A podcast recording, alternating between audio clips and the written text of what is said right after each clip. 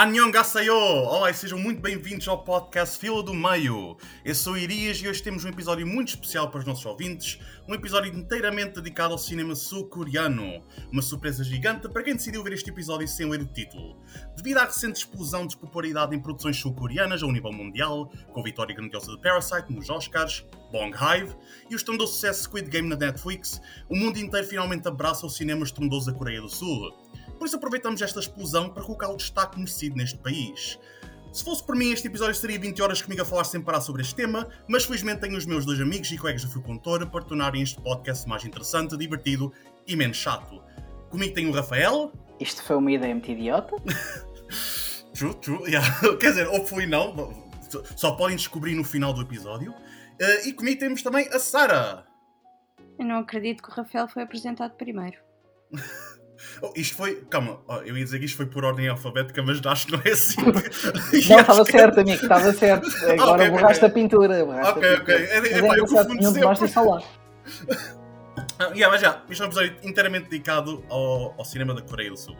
Antes de iniciarmos o podcast, vou só mencionar que claramente o cinema de um país é carregado de imensa história e por isso, para evitar atingir proporções de Senhor dos Anéis em termos de tempo, vamos colocar o foco no cinema sul-coreano após o ano 2000, com uma breve introdução da sua história, breve entre aspas, porque sou eu a falar, umas pequenas questões para o Rafael e a Sara, e finalmente umas recomendações pessoais para assistirem.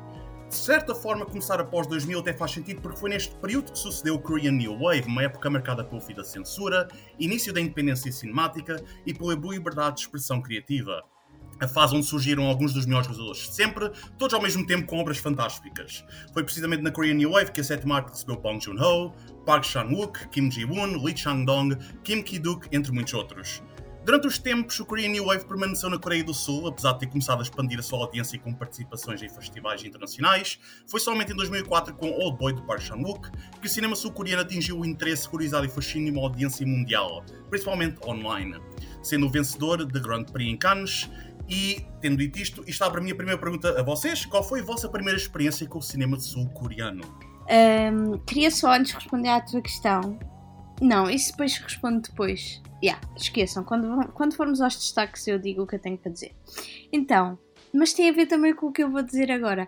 Ok, o que eu, eu acho que vou responder à tua pergunta, então, e depois dizer aquilo que tinha para dizer. Então, eu quase que tenho a certeza que o primeiro filme que eu vi foi o Old Boy. Uh, estranhamente, porque eu tenho um problema, não é? E vocês sabem que eu não posso ver o número 2 de uma trilogia, não é? Mas aconteceu. Porquê? Porque eu não sabia que era uma trilogia, obviamente. Pois. Então acho que o meu primeiro contacto com o cinema coreano uh, foi o Old Boy e fiquei completamente de queixo caído. E era isso que eu ia dizer, que em relação a este episódio, depois nas nossas sugestões vocês vão perceber uh, que este filme não está presente, pelo menos na minha lista, não é? Das outras é surpresa, apesar de eu já saber. Mas os nossos ouvintes não sabem. Mas não vai estar na minha lista por um motivo muito específico que, quando passarmos então aos nossos destaques, explicarei. É isto. Old nice. Boy for the win. Rafael, tira-te. É, é, é, não vale a pena, porque a minha história é exatamente ponto por ponto. Boa. A história da Sara. Exatamente ponto por ponto. O primeiro filme coreano que eu vi foi Old Boy, também sem saber que era uma trilogia, só vi depois mais tarde dos outros dois, uh, e não assim há tão pouco tempo quanto isso. Uh, portanto, é, era parvo eu estar a repetir a mesma história. Exatamente a mesma coisa. Old Boy foi o primeiro, eu achei, uau, isto não podem ser, não pode haver mais coisas assim. E a verdade é que havia. Foi muito interessante porque realmente Old Boy, que no início me pareceu quase uma anomalia porque estava habituado ou outro tipo de cinema, tu começas a perceber que não é, não é um caso raro no cinema coreano e é também por isso que estamos a fazer este, este episódio. E tu, João? Pois, uh, isto, isto vai ser um segmento muito rápido porque a minha primeira experiência também foi Old Boy. Descobri através das revistas da Premiere, isso tudo na altura em que ainda havia revistas dedicadas ao cinema em Portugal à venda, por menos 5 euros aliás, por menos 3 euros. E foi assim que eu descobri o Old Boy e tipo, também não sabia que era parte de uma trilogia. Fiquei obcecado com o cinema do Park Chan-wook. Ainda me lembro que isso abriu depois o meu caminho todo à procura de cinema sul-coreano em Portugal, que na altura era impossível simplesmente impossível. Eu no, metia no YouTube uh, os, os, os, títulos dos filmes que encontrava tipo, no, no IMDB e nada. tipo, na altura a única, a única forma de ver filmes era no YouTube, filmes internacionais. Mas. Deixa-me uh, só dizer uma coisa, uh, malta que nos está a ouvir, nós não combinamos isto. Nós temos a mesma história e não tínhamos sequer falado em off sobre esta situação. Portanto, True, é eu- eu completamente não surpresa.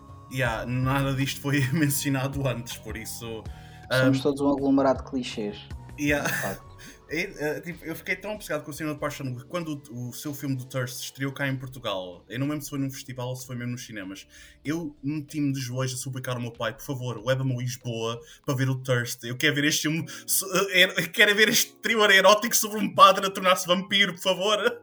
Acho, ok, todos partilhamos mais ou menos a mesma experiência. Tipo, acho que foi inevitável porque, como eu mencionei, foi a experiência mundial, de certa forma, a primeira introdução ao cinema sul-coreano. Segunda pergunta, ah, qual é a vossa opinião deste cinema? Assim, tipo, brevemente, ah, brevemente, dita em breve.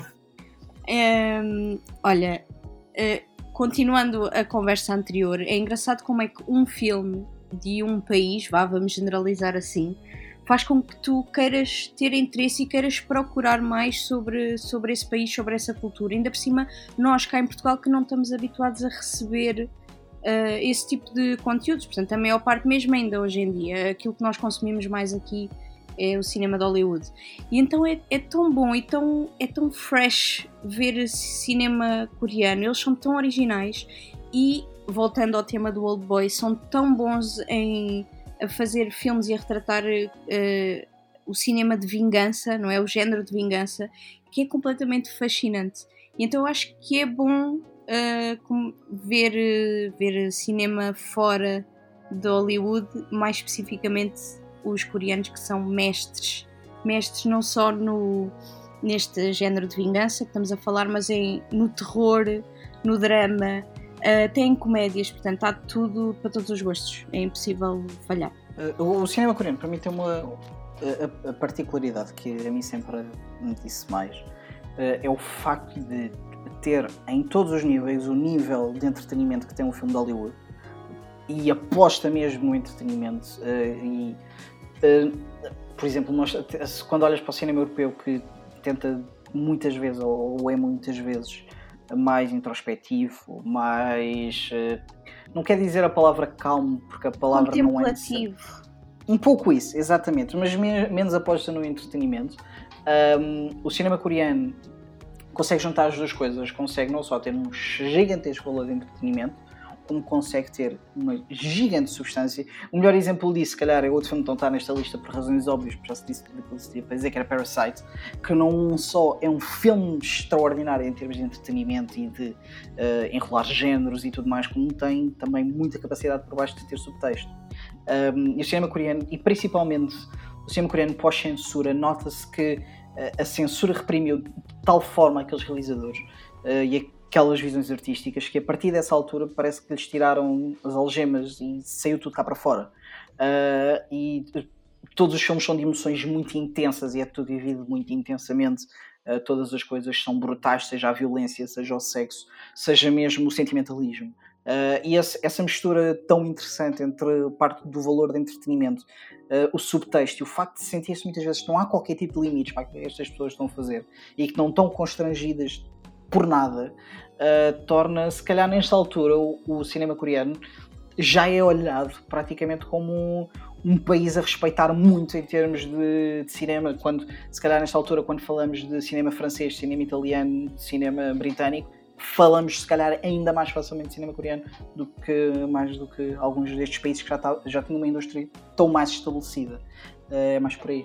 Sim, porque é também um cinema que explora muito. Não tem medo, é destemido, não há qualquer medo de tornar as personagens uh, absolutamente ridículas e absurdas. Aliás, a maior parte dos protagonistas de muitos jogadores que vamos mencionar não são exatamente representados como badass ou fixe interessantes. Aliás, o Old Boy, que é um filme que não vamos mencionar, por razões mais, mais, mais tarde vamos mencionar, que Tipo, a própria personagem do Odécio, que para muitos fãs iria ser visto como um, um ah, que tão badass, ou dá porrada em toda a gente, e o Park Chan que representou também como completamente ridículo, absurdo e patético em vários instantes. Eu acho que em todos os sentidos é, é um filme, é simplesmente um cinema, no geral, é, é destemido, não tem qualquer medo de entrar em temas tabus, de ir para o exagero, de atirar-se completamente para o fogo.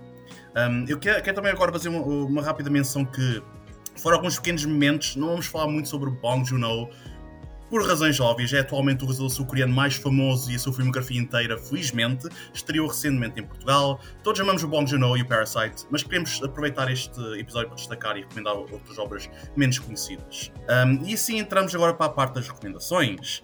Como mencionei, Old Boy foi a primeira abertura do mundo ao cinema sul-coreano e desde Old Boy que existe uma reputação forte acerca do, do cinema e a sua relação com violência.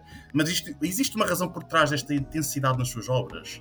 O cinema da Coreia do Sul foi sempre marcado por críticas sociais e políticas, inevitável pois o país sempre lidou com imensas transformações políticas, desde a ocupação do Japão, a guerra na Coreia, o imperialismo americano. O candonejo do cinema ocorreu durante um breve período de liberdade nos anos 50 e 60, mas foi rapidamente interrompido pela ditadura e por uma presença forte do governo no cinema como o Rafael mencionou, em relação, tipo, a relação do cinema com a censura. Foi, numa altura, reconhecido como o cinema mais censurado de todos. Pelo menos estava no top, pelo menos do, do cinema que mais sofria censuras. Eh, na sua batalha com censura e propaganda, os realizadores aprenderam a inserir subtis mensagens políticas e sociais. E quando finalmente venceram esta guerra, estes artistas estavam livres para explorar os temas tabu que mantiveram consigo durante décadas. Um dos pontos focais do cinema sul-coreano é a forma como carregam temáticas políticas e sociais fortes nas suas narrativas, por vezes parecidos para uma audiência mundial que desconhece a história do país.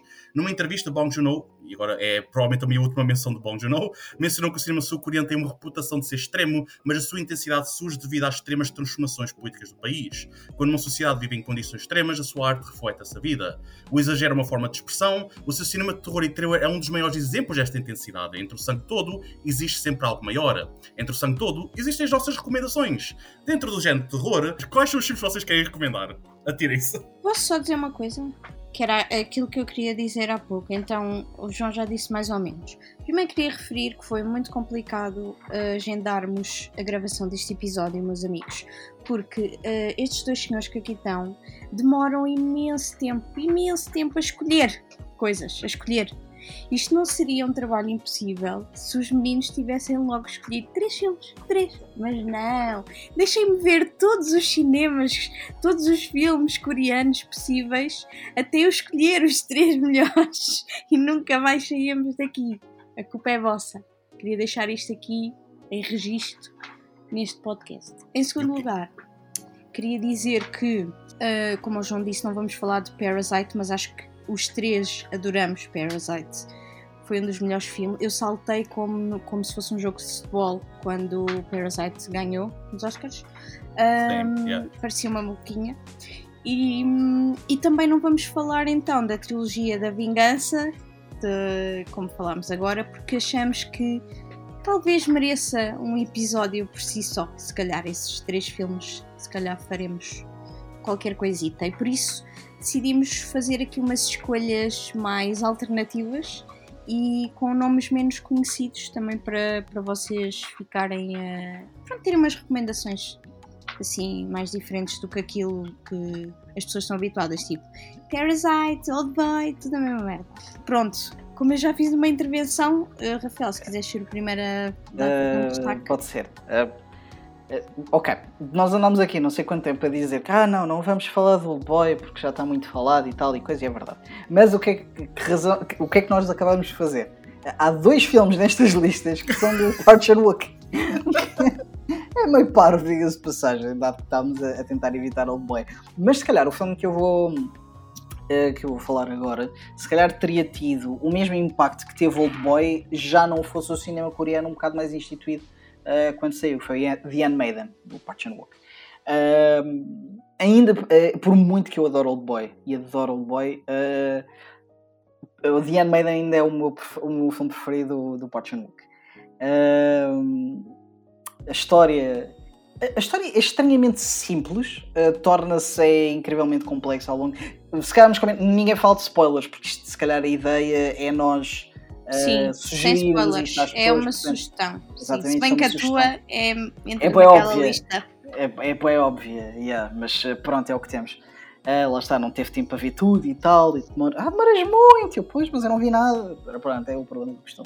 Mas The Handmaiden trata uma, uma jovem das camadas pobres da, da comunidade coreana, uma, uma ladra, de certa forma, uh, que é trazida para a casa de uma, de uma mulher extremamente rica para, para conseguir convencê-la a ser seduzida pelo homem que a obrigou a lá estar, que é também ele um charlatão. Só que pelo meio existem sentimentos que vão aparecer entre esta ladra e esta mulher rica uh, e as coisas desenvolvem-se a partir daí. Uh, lá está, a história do filme, e, até acaba por ser algumas vezes um bocado sentimental, mas tal como falámos há bocado, tudo é, é levado ao extremo, mesmo o sentimentalismo uh, dos filmes. Uh, e há outras coisas com o extremo nesse filme, e já vamos, já vamos falar sobre isso. Uh, mas a primeira Handmaiden visualmente é extraordinária. Em termos visuais, somente os cenários que foram criados, as casas, as salas que são criadas para, para The Handmaiden são absolutamente extraordinárias. E depois é uma visão interessante de solidariedade feminina, mas muito cruel, de certa forma. Uh, quase uma, uma destruição do patriarcado levada a um extremo que nem sempre acho que é tão feminista como, como poderia parecer à primeira vista. Ah, não olho para The Handmaiden como um filme feminista de forma nenhuma, mas é um filme que tem uma visão interessante sobre maioritariamente até a comunidade masculina, que eu achei, achei particularmente interessante. Sei que os dois colegas que aqui estão comigo também gostam muito de Maiden. O filme, é, como tu disseste, Rafael, é extremamente bonito e só pela tua. Eu só queria fazer aqui um, um apontamento muito rápido: que é só pela a, a sinopse que tu estavas a descrever, parece um puzzle o filme. O filme é um puzzle completo com aquele. Era aquilo que estávamos a dizer em off, que é os plot twists e todas as, a intercalar de histórias, aquilo parece um puzzle completo, tal como a tua descrição do filme. Era só isto que eu queria dizer. Mas há um tom de Rashomon, de certa forma, há um, um, certo, alguma parte de estrutura de, de, de Rashomon no filme.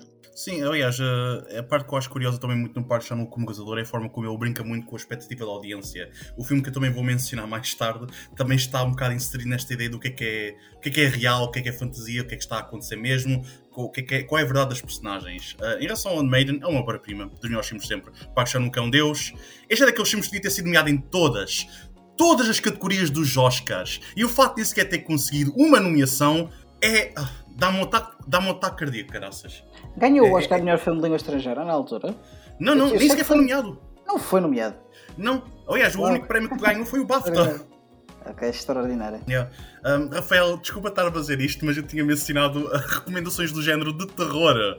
Por isso é bom ah, saber que tu, é bom saber que tu, é bom saber ah, que tu achas que o Maiden é um filme de terror. Tipo, eu só quero apontar isto. Pensei tipo, que já estávamos. Há vários, há vários momentos. Eu, eu, eu tinha mencionado mesmo de, dentro do género de terror, mas não faz mal, não faz mal. Os filmes do Park Chan-wook, de certa forma, têm Sim. uma boa tendência a, a filme de terror. Mesmo o outro filme que vamos mencionar aqui existem algumas cenas que são absolutamente extraordinárias. Yeah, e sim, são yeah. aterrorizadoras. Mas com isto não faz mal, não faz mal. Isto é tudo andar para a frente. Sara, qual é a tua eu recomendação? Pensei, eu pensei que já estávamos nas nossas recomendações normais. Sim, não, mas é isso, recomendações de terror. Vocês têm dois. Vocês, todos nós temos filmes de terror. Ele ah, queria, mas eu tenho ele, que fazer pela ordem que tu queres. Eu tenho que fazer pela ordem que tu queres, pá. Eu tenho aqui o meu, o meu guiãozinho. Isto é, é a minha ditadura. Peço desculpa, não. não yeah, só isto, atirem-se, atirem só. O que importa é. Vamos dar as nossas recomendações todas. Sara, qual é a tua recomendação? Mas queres que eu comece pelo outro?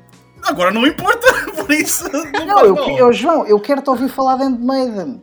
Eu já disse. Que... Não, desculpa lá, tu dizes que ah, este filme é uma obra-prima. Pronto, obrigado.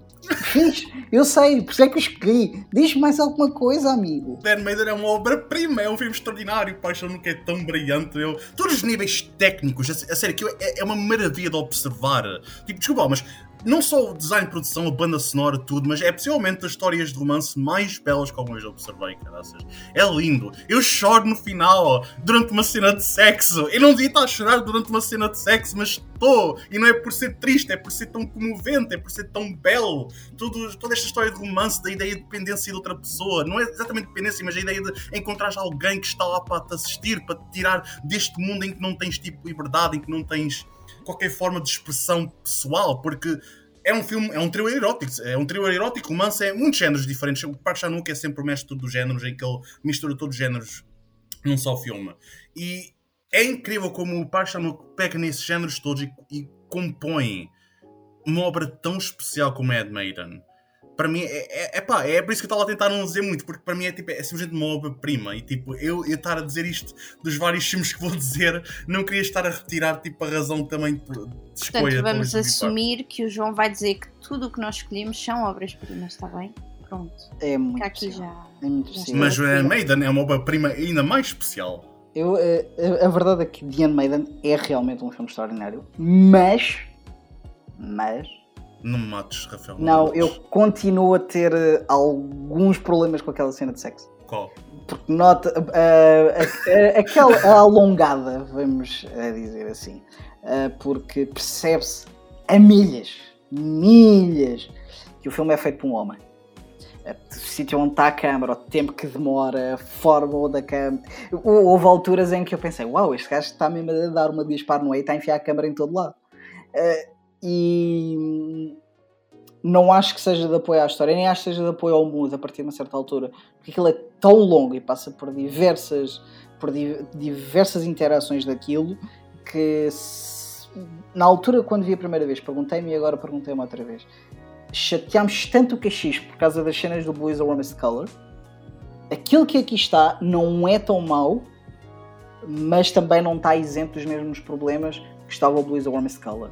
Uh, e acho que isso continua a ser problemático. Por muito que seja um thriller erótico, eu percebo que o seja, e, é, e aquela cena tem substância por si só, mas a forma como está executada e o tempo que demora não está, acho eu, justificado para estar aquele.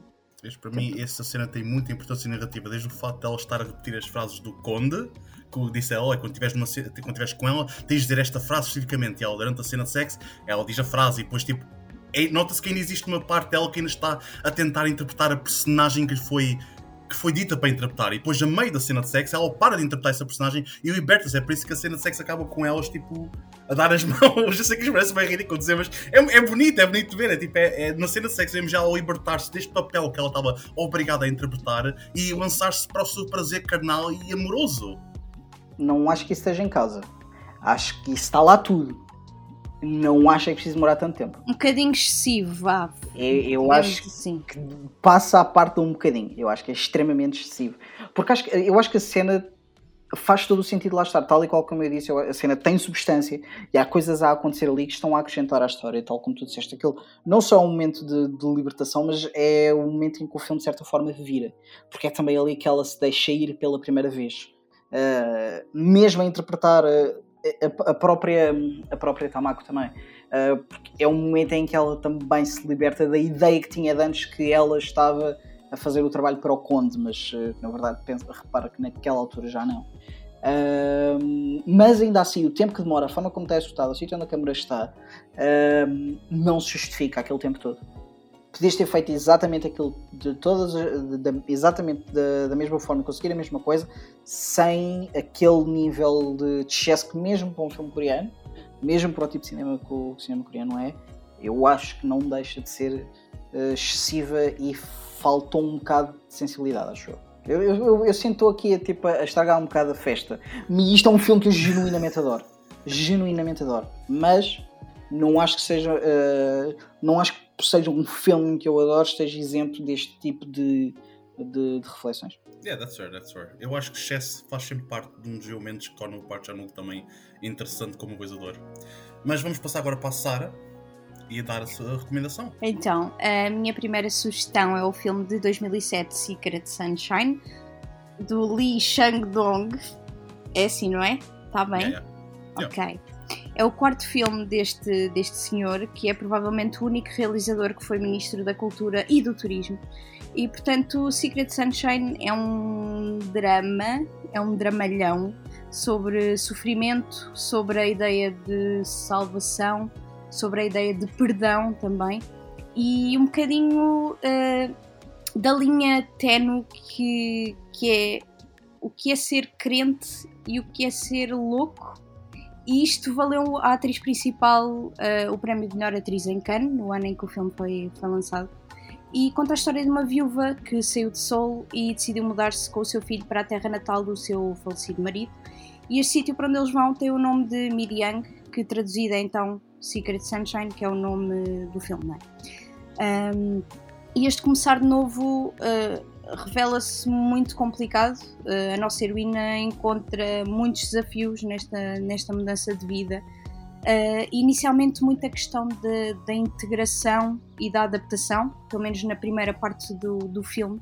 E depois, ao longo do filme, acontecem mais tragédias, que eu não vou aqui revelar, mas acontecem-lhe coisas más e ela não passa, não passa propriamente um bom bocado aqui neste sítio.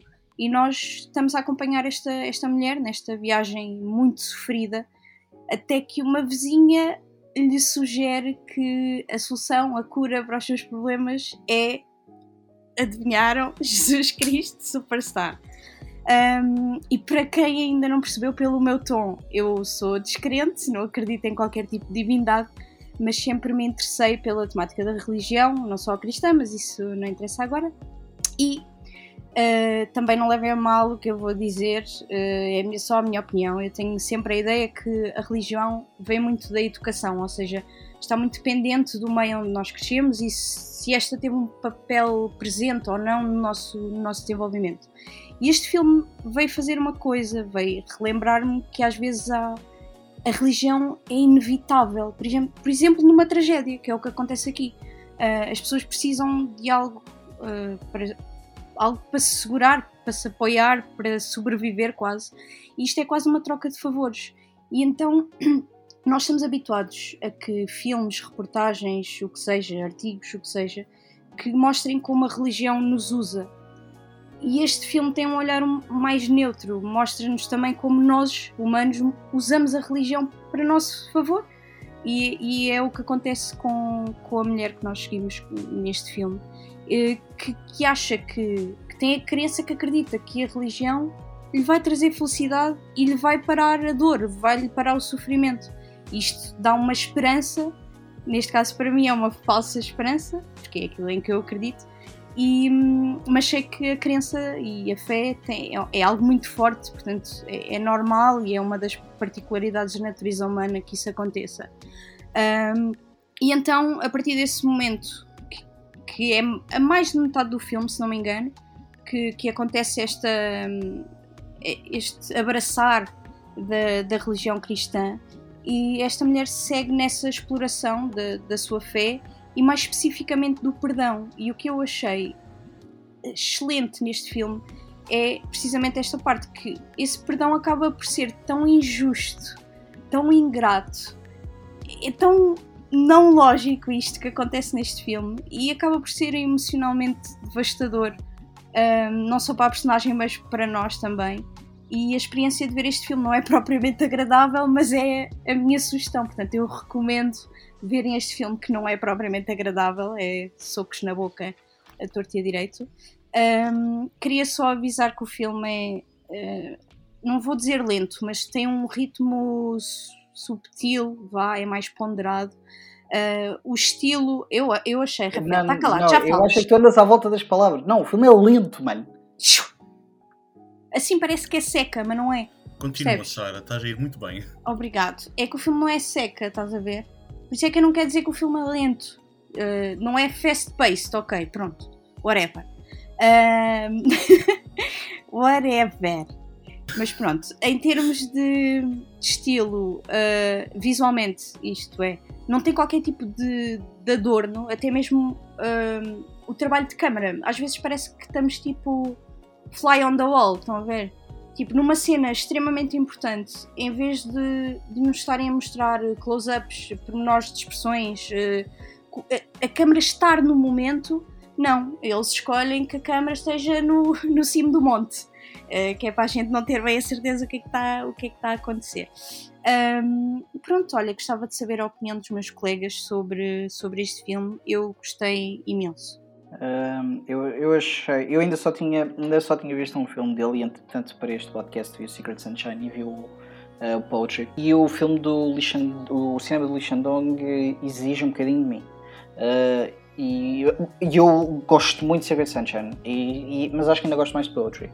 Uh, mas são filmes que exigem muita paciência, porque tal e qual como tu estavas, como estavas a dizer, Uh, existe muita cena do Fly on the Wall e eu acho e principalmente em Secret Sunshine eu acho que é muito tipo e estamos a andar tantas vezes à volta da religião e tudo mais há quase um sentimento de omnipresença da própria câmara que estamos sempre longe da situação mas sempre a observar aquilo que, I love it. que se está é que se está a passar o filme é um dos dois filmes deste podcast que chega a roçar o misery porn uh, existe vários momentos deste filme em que tu pensas isto não pode ficar pior do que isto, acho eu. E, e pode, pode sim senhor, pode com certeza pode. E vai sempre continuando a ficar, a ficar pior. A Sara já disse muito das coisas que eu, que eu gosto sobre, sobre Secret Sunshine, uh, mas uh, não, não dando spoilers, mas o, o, final para mim torna, torna um filme muito bonito em que quase, quase consigo olhar para o filme como tu tu podes utilizar, não utilizar, a palavra não será, eh, não será essa, mas uh, os outros podem te ajudar a perceber quem és. Uh, muito da parte final do filme é sobre isso. E também tens a ajuda daquele amiguinho que falámos há pouco, que é Exatamente, é que é o homem mais talentoso à face da Terra, que é o Sokangô. Não, não há forma. Uh, não há nada que aquele homem faça em que ele não seja absolutamente maravilhoso, mesmo quando ele está a ser uma besta. Uh, ele é sempre maravilhoso. E, e, e, lá está, a Sara falou muito sobre o isolamento, sobre tu adaptaste. E há, e há muitas alturas em que qualquer filme menor do que Secret Sunshine, aquilo que iria fazer, principalmente na situação em que ele se aproxima da religião, é quase utilizar uh, aquele quase como sendo demasiado inteligente. Ou seja, a dizer que ah, isto é tudo muito parvo, não é? Nós podíamos sentir isso, mas não, aquilo que se sente é mesmo que, salvo o início em que aquela, aquela senhora da farmácia é muito opressiva em relação a ela e parece muito inconveniente, mas nós depois percebemos que aquilo é um espaço em que ela realmente pode não se sentir sozinha e as pessoas são aceitáveis com ela e tratam-na bem e querem ajudar à sua maneira, muitas vezes passando um bocado esse limite, mas lá está, aí a questão não, não é necessariamente a parte da religião, são as pessoas e muito aquele sentido de comunidade pequena. Um, mas não sei, é um filme que é um bocado difícil de decifrar porque passa-se muita coisa, há muitas fases, há muitas fases do filme. Há, há muita coisa a ser dita ali e nem sempre as coisas são absolutamente claras. Acho eu, acho que há muitas coisas que são deixadas no ar, não só em relação à nossa personagem, mas em relação à própria comunidade onde ela está inserida. Uh, mas uh, tal e qual como faz a câmara, eu acho que existe muito o sentido de nós estamos apenas e só a observar algo a acontecer e ninguém nos está a dizer o que é que devemos estar a, a pensar em relação àquilo, e acho que isso é absolutamente fantástico e gosto mesmo muito de Red Sunshine. Sim, é como se fosse um pedaço, nas, estás a ver uma, um pedaço de história daquela. Pass of life. Uh, sim, daquela, daquela. Um bocado mais do que isso, mas sim, é, exatamente. Sim. Uh, completamente deprimente, mas sim. É, mas isso é basicamente aquilo que o Ishan Dong faz melhor. Tipo, é, o cinema dele, para mim, na minha opinião, é muito poesia cinemática. É tipo, eu sei que o Rafael refere-se como lento, eu se calhar sou uma pessoa simplesmente paciente, porque eu não. É pá, para mim não é lento, é tipo, ele mesmo sempre lá colado ao, ao, ao filme, mas compreendo perfeitamente o que é que ele quer dizer com isso acho que para o modo ensino geral os filmes dele exigem um certo nível de tensão que a maior parte dos filmes não, não tentam sequer atingir. E o que eu acho também é fantástico no Secret Sunshine, para além das performances, para além que já que mencionaram, é que é um filme também muito acerca da tragédia de viver, a tragédia de estar vivo.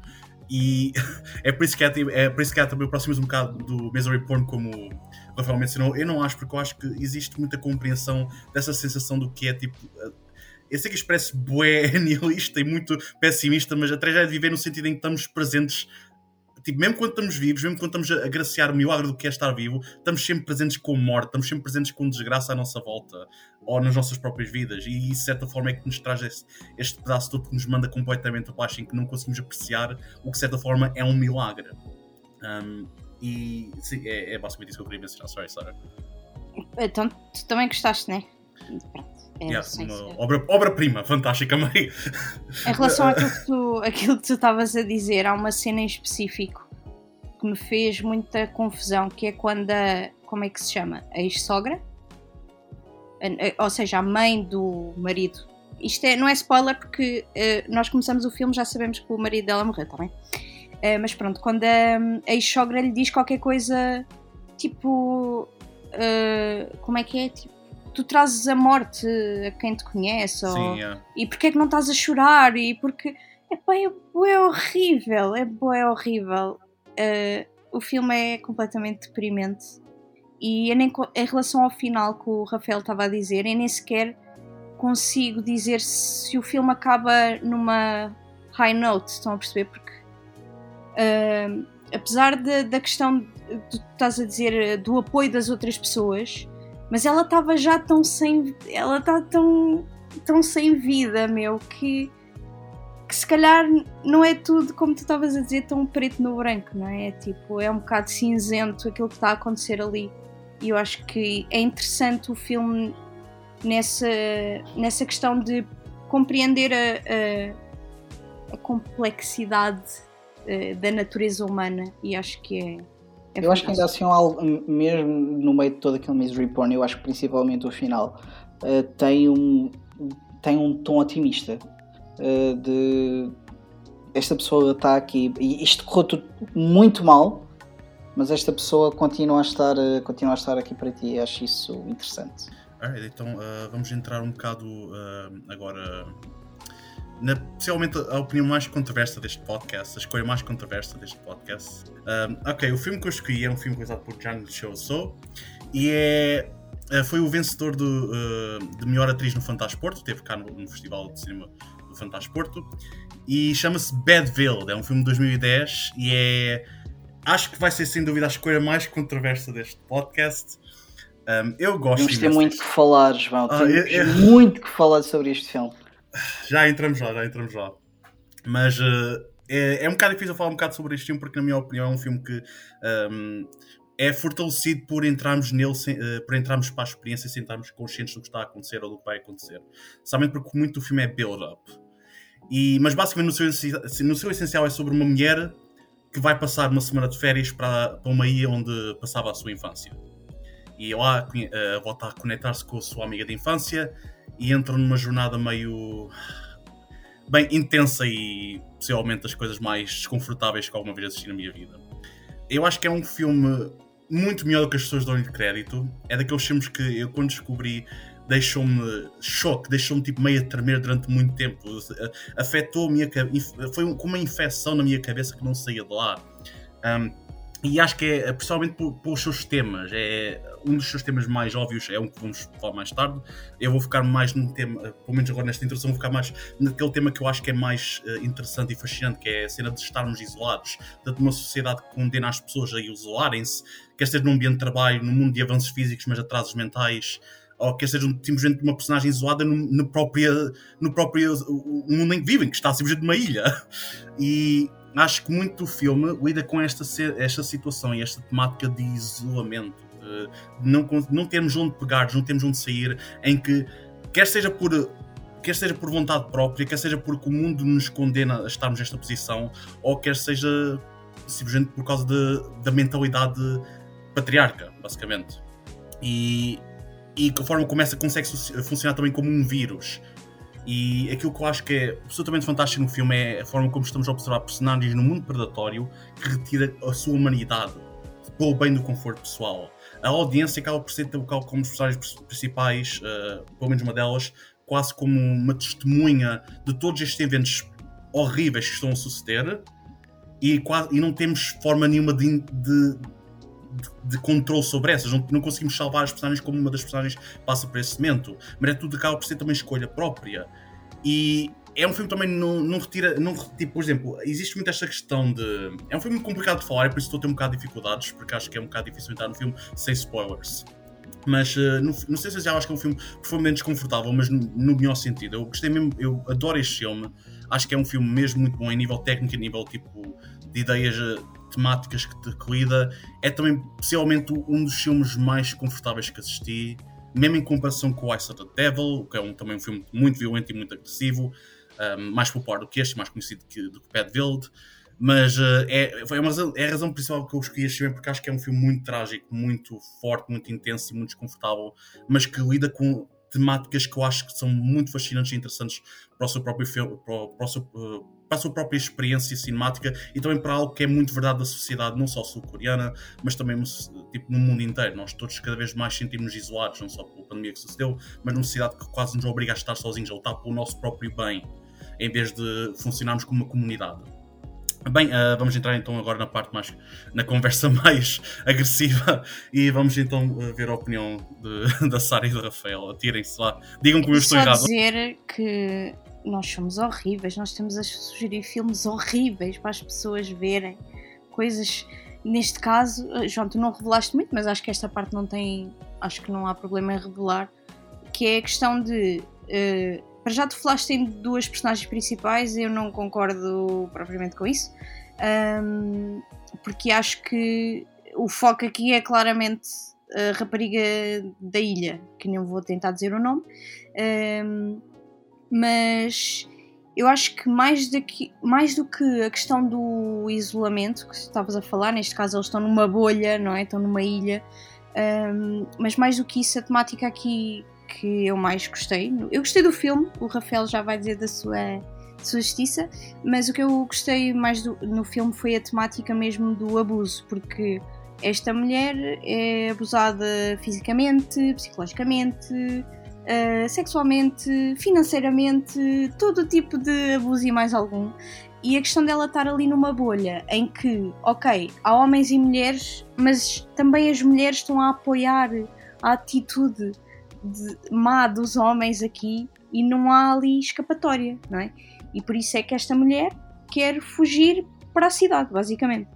Quer sair dali e, e vazar. E isso foi da, das coisas que eu mais gostei no filme e obviamente depois aquilo que acontece com muito sangue, muita violência. Achei extremamente bem feito. É, é isto que eu quero dizer. Rafael, podes falar. Gostei este filme. E quanto mais ouço falar deste filme, menos gosto Uh, passo a explicar porquê. Este filme é. E é estúpido estar a dizer que isto é um episódio de sugestões, mas cá estamos. Aquilo que o João disse não está errado.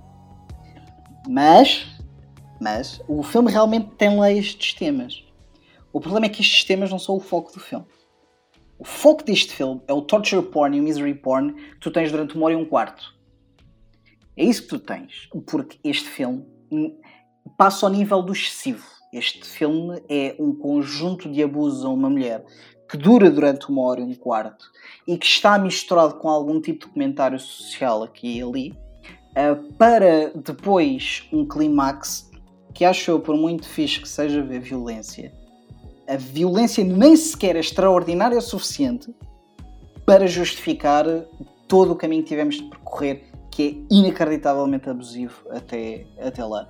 Acho que é um, é um filme que tentou pegar, tal e qual como tu disseste, no, uh, no patriarcado e virá-lo ao contrário, literalmente, tipo, tirar tipo, as entranhas e pô-lo cá de fora, mas pelo meio esqueceu-se que estava tipo, a abusar de uma mulher durante uma hora e um quarto.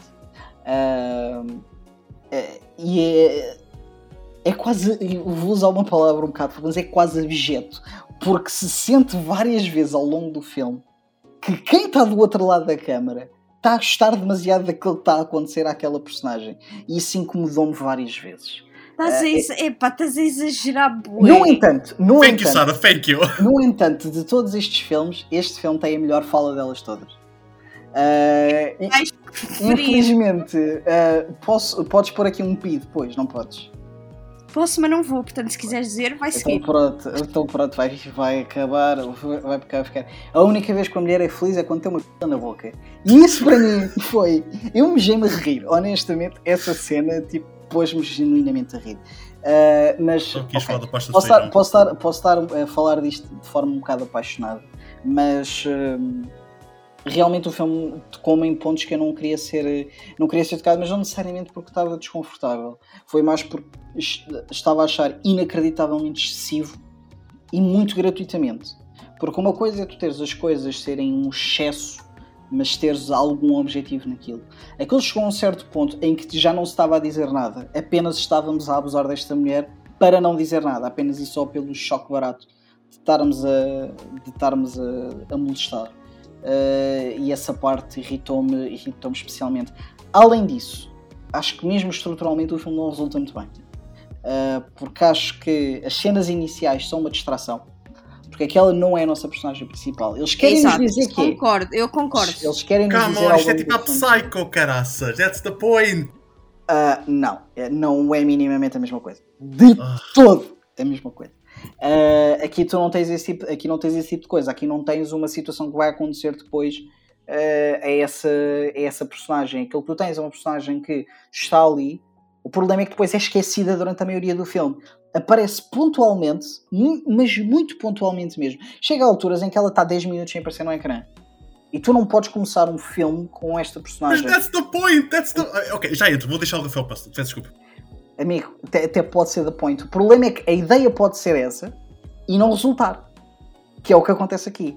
Porque eu percebo que existe muito o ponto de observação desta própria personagem que estava, por exemplo, a ver as situações de longe, de algumas situações, eh, e que estava ausente do, do apoio e continua ausente, tal e qual como esteve noutras alturas de outras situações que aconteceram no filme. Tudo isso contextualizado. O problema é que estruturalmente, e depois, além da parte de toda a gratuitidade, gratuitidade da, da violência, que não resulta. Uh, portanto, este filme não só não o acho incrivelmente competente, como o acho muito irritante em algumas vezes.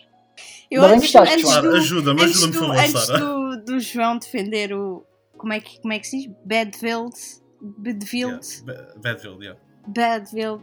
Eu só quero dizer que o, o Rafael, quando, quando algum, algum filme lhe, lhe toca uh, numa feridazinha, ele irrita-se muito, muito.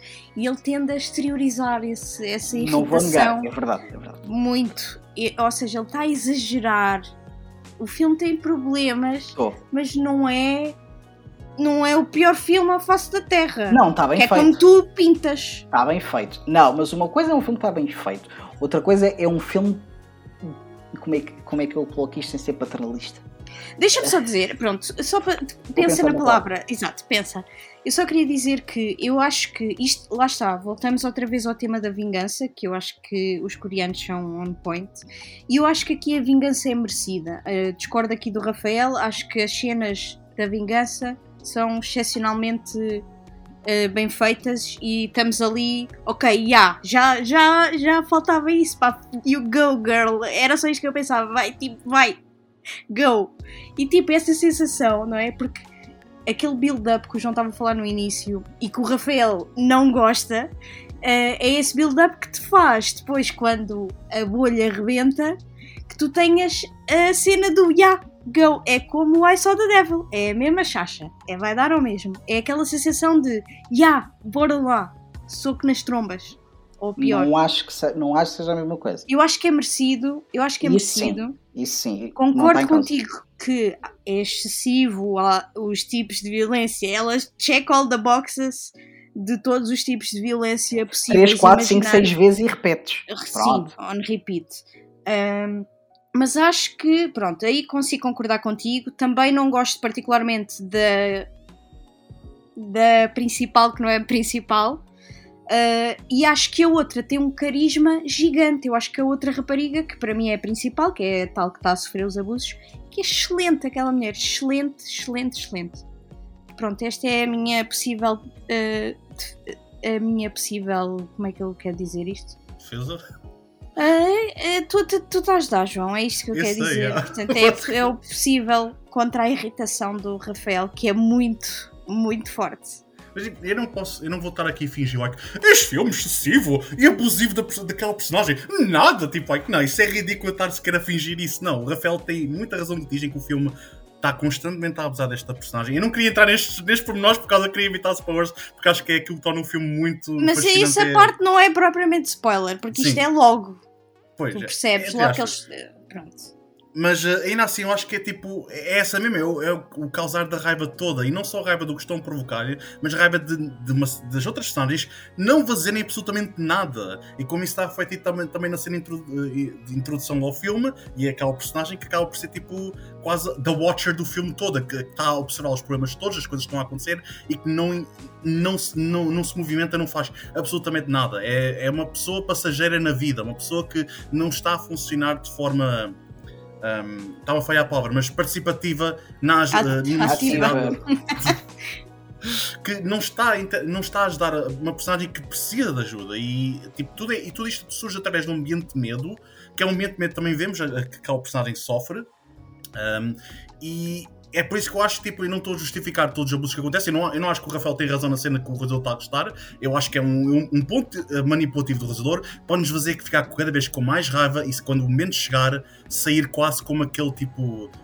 torcer, já Fuck yeah! Eu acho que é um ponto manipulativo para nos tornar cada vez mais. Tipo, para nos fazer eu sofrer concordo. com o personagem também não acho que seja o resultado tipo, like, quase tipo, mm, yes, deem cabo dela, tipo, não, acho que é mesmo uma questão simplesmente puramente de, de, de aspecto de eh, realização e técnico. Ainda assim, eu acho que é um filme. Epá, eu, eu fico completamente fascinado com o filme. Aliás, eu não gostei tanto do filme desta vez como, como a primeira vez que vi, tenho de admitir. Tipo, e um dos aspectos também foi o. Acho que tipo, estende-se a um ponto muito forte e chega a ser um bocadinho repetitivo. Admito que isso é verdade. Mas ainda assim, acho que é um filme muito ouro e com muito para dizer. E acho que, tem, funciona. Eu acho que continua a funcionar na maioria das suas partes. Continua a funcionar aquilo que quer estar a tentar dizer e continua a funcionar na forma como está a dizer. E é pá, o final absolutamente trágico. Eu não consigo olhar para aquele final e não sentir tipo pena da situação não é só uma questão de tipo de vermos o que aconteceu, é simplesmente sentir pena de uma situação. E também acho que uma parte de mim, como cresceu, entre aspas, como também passou muitos verões e natais numa aldeia semelhante a esta. Numa ilha. Não numa ilha, mas numa aldeia bastante isolada e, e com muito, muito ambiente semelhante a este, é que eu acho que também revi um pouco tipo a realidade desta situação. Vi um bocadinho que o exagero não é assim tão exagerado, infelizmente. Mas. Uh, sorry, Rafael. Rafael estava com uma cara mesmo tipo. tipo, ataca à vontade, meu. Ataca à não, vontade. Não, não, não, porque lá está. Nós, aqui vai ser sempre muito difícil encontrarmos o middle ground, porque tu, nós, olhamos para, nós olhamos para a mesma coisa, mas uh, eu estou a olhar para aquele período de uma hora e um quarto em que vejo tipo uma personagem a ser basicamente passada a ferro de todas as formas possíveis e não eh, chega a um certo ponto para aí a metade deste período em que eu sinto, ok, já nenhuma destas cenas está a acrescentar nada que já não tenha sido dito antes. Nada. Uh, tudo aquilo que. Cada cena de abuso que se vai acumulando uh, chega a uma altura em que já se estão apenas e só a repetir. Uh, e lá está, é a construção do build-up para depois conseguires ter valor no climax. Eu acho que ele levou isso demasiado longe e essa bolha rebentou. Uh, e acho que quando chega àquela parte, à, à parte onde realmente as, uh, vais ter o payoff de todo aquele, daquele sofrimento, uh, epá, eu adoro ver violência on screen. Isto vai ficar muito bom num clipe isolado também. Uh, mas, mesmo assim, mesmo gostando, não achei que depois o payoff fosse fantástico. Achei, não, não, achei que foi bem feito não está em causa, mas achei que nunca justificou uh, tudo aquilo que tivemos passado durante uma hora e um quarto e deixou-me muito impaciente. Uh, é, mais, é mais isso, mas uh, eu acho que o filme, pelo menos visualmente, está bem feito. Nem sequer ia, dizer que estava bem feito na totalidade, mas eu tenho alguns problemas com a própria estrutura do filme. Mas acho que visualmente, pelo menos, é sempre muito apelativo e, e é muitas vezes assustador, com muito pouco às vezes. e acho que essa parte é interessante, mas Tá, eh, eu estou sempre a usar uma, uma, expressão e a Sara está sempre a usar comigo, que é a cena de o filme ter o coração no sítio certo. Acho 100% que este filme tem o coração em todos os sítios errados. Um, mas uh, it is what it is. Alguém há de gostar, tenho a certeza. Vejam o filme e comentem quem tem razão. Vamos criar aqui uma guerra nos comentários. Ok, uh, yeah, acho que yeah, é, é, é, sem dúvida um filme controverso por natureza mesmo em si. Tipo, e acho que é um bocado difícil lutar contra essa ideia de diferença de perspectivas. Aliás, mesmo online encontra-se muito esse, esse, esse, essa opinião combativa entre pessoas que gostam e pessoas que não gostam, e acho que existe mérito tanto num argumento como do outro lado. Mesmo sendo uma pessoa que gosta imenso deste filme e que acha que o valor continua lá sempre e que funciona. Mas uh, um dos aspectos curiosos acerca da forma como o cinema sul-coreano usa violência é que claramente vemos pistolas a serem utilizadas, como neste filme. Um, e lá vou eu outra vez mencionar Bong Joon-ho, peço desculpa, mas o Bong Joon-ho mencionou que existe uma consciência que, uh, no cinema sul-coreano que tirar a vida de alguém com as tuas próprias mãos ou uma faca carrega consigo um momento muito mais macabro e intenso. É a consciência que a violência vem sempre armada com desconforto e tragédia. Não existe fetichização da metralhadora, a violência surge da raiva, injustiça, proximidade, ansiedade, a violência provém da história, contexto, revolta e da necessidade de lutar pela nossa liberdade ou pela nossa vida nem sequer precisa de sangue. Essa violência também está presente no olhares dos próprios temas explorados, como a Sarah mencionou no Secret Sunshine. Mesmo quando entramos em dramas, está sempre esse meio lado violento lá permanente. E aqui agora quero entrar também nas próximas recomendações. Quem quer começar? Passemos pa... Vamos entrar num lado mais calmo agora, sem menos eu. controvérsias.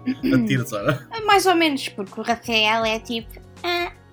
A minha segunda sugestão é o Tree Iron, que é um filme de 2004 do Kim Ki-duk, que também vai ser falado pelo Rafael, acho eu, né? Vou sim, senhor. Muito bem. Por um filme muito superior. Ai. Bom, uh, então o Tree Iron uh, é, uh, conta a história de um jovem adulto que aparentemente não tem muito a não ser uma moto. portanto, ele não tem casa não tinha teto, não tinha nada. Uh, então o que é que ele faz? Isto acabou de acontecer, mano. que? Sara! Sara! conhece a música? Não conhecem a música? Desculpa, ainda estou a processar. Yeah, ainda estou a processar também, sorry. Continua, continua. É uma casa que não tinha chão, nem teto, nem nada. Bem, não interessa. Então, uh, como ele não tem casa, o que ele faz? Ele tem uma, uma técnica muito engraçada que é ele deixa flyers nas portas das pessoas uh, para depois verificar quem é que não retirou os papéis da, da porta e fica assim com um lugar para ficar, para dormir por uma, duas, três noites. Isto acontece repetidamente. Uh, mas este, este rapaz não tem qualquer tipo de maldade, ele não é um ladrão, ele não estraga a casa, até pelo contrário, ele até dá uma ajuda uh, às pessoas, às pessoas não, mas a manter a casa, uh, seja a regar as plantas, arranjar um aparelho eletrónico, lavar a roupa, pronto. Ele, ele arranja maneira de agradecer a sua estadia e sem que ninguém perceba que, que alguém lá esteve, portanto um, ele é uma espécie de ocupa de casas que já estão ocupadas. Pronto, é uma espécie de ocupa, está bem? Um, ou seja, ele acaba por ser uma pessoa que para a sociedade é invisível. Portanto, ele é um fantasma, basicamente. E o que é que acontece? Há um dia em que ele entra numa casa em que pensa que não está lá ninguém e acaba por encontrar a dona dessa casa e por perceber que ela sofre de violência doméstica. Opa, nós. As nossas sugestões, agora que eu estou a perceber, isto é tudo à nós volta de temas. Mal, mas este filme não é deprimente. Não, okay, não, diga, não. Podemos já dizer. Este no filme tem violência doméstica, mas não é deprimente. Sim. E mais um Isso clipe bom mal, para ser isolado. Mais um bom clipe para isolar. eu prometo que isto não, não é deprimente. Este episódio foi sem dúvida uma excelente ideia. Continua, Sara. Pronto, então a dona da casa sofre de violência de, doméstica por parte do marido. E o que acontece a partir daqui é uma mágica história de amor. Portanto, o Tree Iron é uma, é uma espécie de fábula, ou até, até posso catalogar como uma história de fantasmas, como eu disse anteriormente, que ele, ele acaba por ser uma pessoa invisível, um fantasma, e, e culmina nesta magia que é o poder do amor. Eu percebo, o Rafael vai dizer que este filme tem problemas e eu sei onde é que ele vai pegar. Mas essa parte não interessa. Porquê? Porque no início do filme eles dizem-te assim: é difícil, até apontei aqui, vou ler. É difícil de perceber se o mundo em que vivemos é um sonho ou uma realidade. Como, quase como se o tratamento desta história, o tratamento da narrativa, é quase surrealista, de alguma forma, é quase um sonho. E todas as partes que não têm lógica para nós acabam por ser justificadas de, de alguma forma. E é adição a isto da, da, questão do sonho e da realidade e surrealismo e tudo mais, também nos faz relembrar a era do cinema mudo. Portanto, aviso-vos já, pessoas a quem eu estou a sugerir este filme, praticamente não há, não há diálogo, praticamente não há falas no, no filme, uh, mas não deixa de ser um filme extremamente eficaz na, nas emoções que quer transmitir, também muito pela, pelas duas interpretações eh, principais que vendem bem o filme. Podem dizer de vossa justiça. Concordo absolutamente, Sara. Uh, Kim Ki-duk é um possivelmente das coisas mais fascinantes porque a sua filmografia é, é, muito curiosa porque é muito diferente e ao mesmo tempo tem sempre uma linha contínua de temas explorados e estilos. Perdeste a oportunidade de dizer fio condutor, eu não acredito. Eu ia dizer isso agora, Sara, estragaste tudo. E, e, a, e a finalizar com. É quase como um fio condutor. É tipo. Vai, boa. É, a culpa não foi minha. Mas uh, concordo absolutamente com o que disseste. Acho que é um filme absolutamente extraordinário. Uh, como mencionaste, é um filme não quer dizer quase mudo, mas a ideia está própria na, no facto dos dois protagonistas não comunicarem por palavras, através de pequenos gestos, de olhares, de pequenos momentos de silêncio que comunicam mais do que as palavras alguma vez iriam conseguir. E ao mesmo tempo consegue explorar muitos, muitos temas através do silêncio. Tipo, a, forma como, a como as personagens agem quase como fantasmas, a forma como elas são quase inexistentes no seu, no seu mundo, neste, neste método de vida. E acho curioso porque também é uma coisa que eu agora que reparei é que também o filme lida com muito com ideia de classe social. Eu não queria que não percebi isto ao início, tendo em conta que o filme é literalmente Three Iron Sim. referente a, a golfe, mas uh, é o aspecto que tipo, uma das personagens uh, joga golfe e o golfe usando como símbolo da classe, uh, classe rica. Média alta. Yeah, pois, e o facto de uma das personagens estar a jogar golfe de uma forma tipo mais tipo, diferente, estranha, tipo, e tentar entrar no mundo sempre com esta ideia de que vai entrar no mundo, mas que ao mesmo tempo permanece invisível nos olhos de, de, de, nos, nos, nos toda à sua volta. Ele entra pelas casas, ele vive uma vida meio como fantasma e de certa forma o seu par romântico também tem esse tipo de vida de fantasma. Eu acho que esses temas explorados no filme são. Epá, eu não quero dizer mágicos porque não sei se é a palavra correta. É mágico, é mágico. Yeah, de certa forma é isso mesmo, é, mágico. Tipo, é mágico, é, é, é, tão belo, é tão único e é curioso isto ver do, do Kim Ki-duk, porque eu acho que é uma coisa que é fantástica a ser do Kim Ki-duk, é a forma como ele consegue tornar uh, quase o perigo, quase a tragédia, como tipo, ele insere tipo, a magia de viver, a magia de encontrar uma esperança no meio de tudo, tudo horrível que existe à nossa volta. Uh, eu acho que o Triarian também é um bom exemplo disso. É a forma como estas pessoas que agem como fantasmas no seu dia a dia acabam por encontrar outra, outra pessoa em quem tipo, complementar-se. Rafael, diz-nos porque é que isto não funciona. Não, não por acaso eu estou curioso. Para Sei, estou a usar, estou a sorry. Eu estou a tentar perceber o que é que a Sara acha que eu tenho problemas com a Three Aaron. Porque, porque eu vou-te explicar. Eu sempre que há aqueles filmes que eu te disse há 5 mil anos para veres e tu Sim. vês só agora, a resposta Sim. é sempre a mesma, que é a Sara pôs-me tanta expectativa que eu chego ao fim e faço. Ok, hum. tu tens Three Aaron, dá-me outro exemplo. Uh, da Virtues. Eu gostei bem da Virtues. Está calado, tu vai ouvir não, achei episódio. Sido, não achei que tenha sido uma obra-prima, mas eu gostei da Virtues. Exato. Mas tu literalmente no episódio dizes. tu, tu, literalmente no episódio dizes. Como a Sara estava sempre a dizer que o fim era não okay, sei o quê. É ok, é justo, é justo, mas, Isso mas eu gostei muito da Virtues. Porque eu recomendo tanta vez, eu, eu já te disse, vou ter que recomendar a uma terceira pessoa que tu sabes quem é, que é se essa pessoa que não fala português mas fala italiano, te dizer a ti para tu veres. E assim e é eu vou ver. Óbvio, e eu no dia a seguir. Dia, no, no próprio dia, a seguir, dia. Eu não acredito que a Sara está a fazer uma cena de ciúmes em direto para o YouTube. Desculpa. É... Uh, o que é uma coisa que eu acho, absolutamente, que eu acho absolutamente maravilhosa. Mas não, eu, eu não, tenho, não tenho particulares problemas com o Free Aaron. A única coisa que me aconteceu foi que eu não não me liguei particularmente à, à, história que lá estava, mas era só isso, porque achei que os tons, principalmente os tons de conto de fada, funcionaram muito, muito bem para mim aquele que vocês estavam a dizer e disseram, e disseram muito bem. Estas duas personagens são, são invisíveis. Ele provavelmente devido a uma questão de classe e ela maioritariamente por ser uma mulher. Uh, principalmente é que sofre. Exatamente. Uh, e, e, lá está, sofre ainda por cima às mãos de um homem de, de classe alta, uh, vamos dizer isso. E é bem ingrato porque ela, não sei se te lembras, ela até ela era modelo, portanto ela era fotografada e tudo mais, e, e, depois ver-se naquela relação abusiva Exatamente. E, e, e estar escondida, até porque a primeira, a primeira interação dos dois é engraçado porque porque ele não dá conta que ela está em casa, portanto logo aí tens essa ligação dos dois, que é Sim. ele, não, ele que está habituado a fazer isto de vida não dá conta que está lá alguém naquela casa, que é esta Exatamente. mulher. Que ela, porque lá está, ela já está tal como ele por razões diferentes, mas estão os dois muito habituados a ser, a ser invisíveis e eles sentem que só são vistos um com o outro. E acho todo, toda essa magia, acho toda essa magia muito, muito fofinha.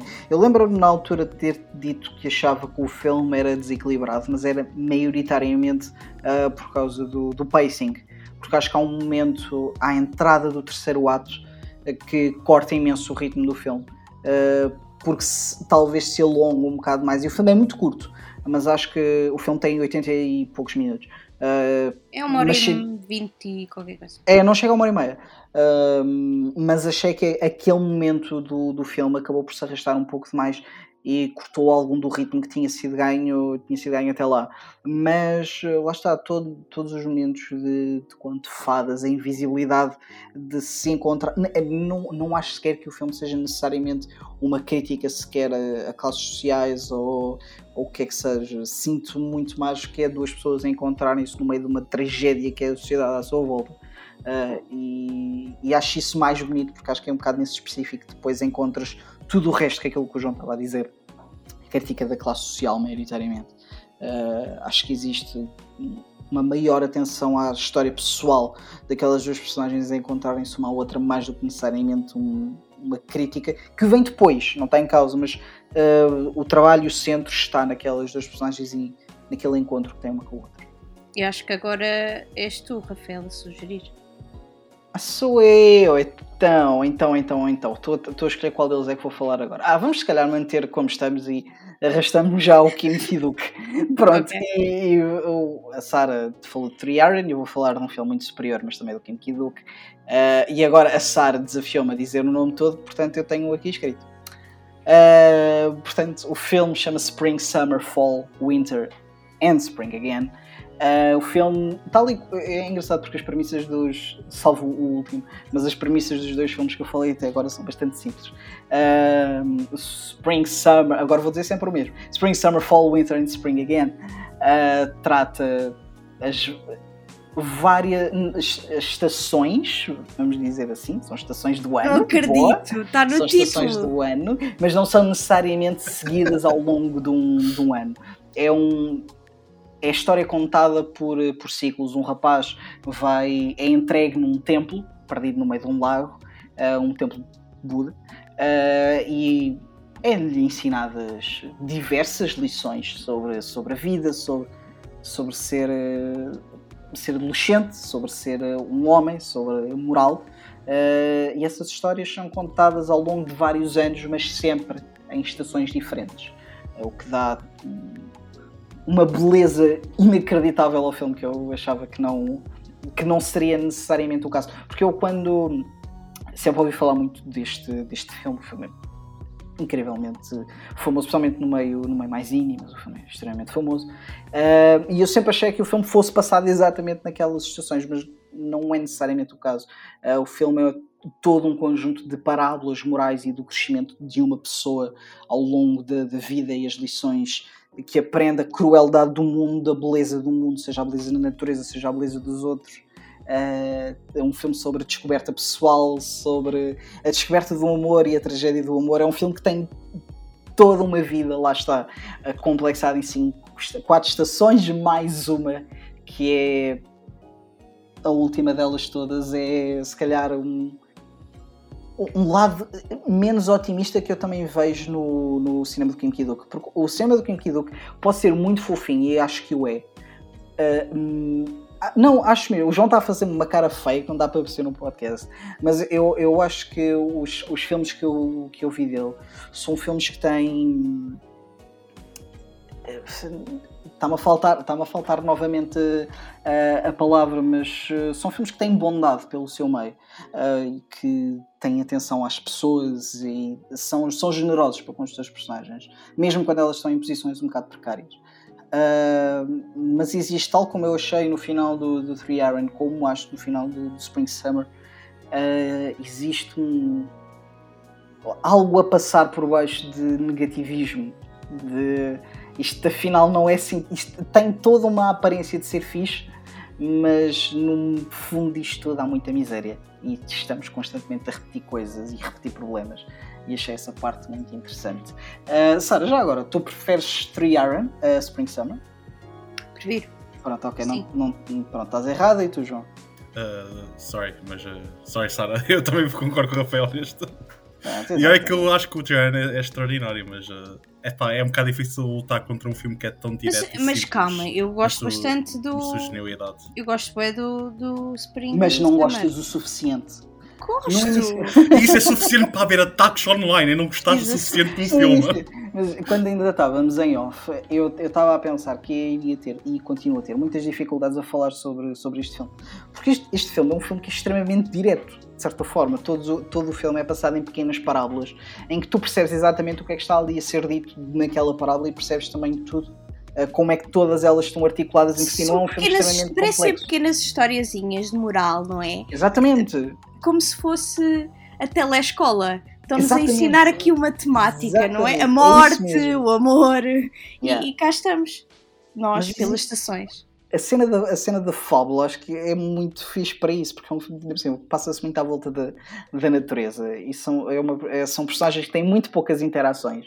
Uh, em histórias muito pequeninas e muito contidas, mas todas elas com lições de moral, não só muito dúbias, porque uh, tu percebes claramente que aquelas, aquelas coisas que ali estão a acontecer são bonitas, entre aspas, mas que existe muitos problemas sobre a condição humana por baixo delas. Mas todas elas são muito claras e todas elas estão muito bem articuladas entre elas. Uh, e acho que é a própria simplicidade do filme que fica ainda mais bonita quando tu olhas para a capa do filme, ou pelo menos para a maioria das regiões em que é só o bonsai, uh, que é um bocado aquela delicadeza, uh, porque é um filme que é muito delicado também. Uh, epá, não sei, eu apaixonei-me completamente por este filme, achei tão. tão singelo.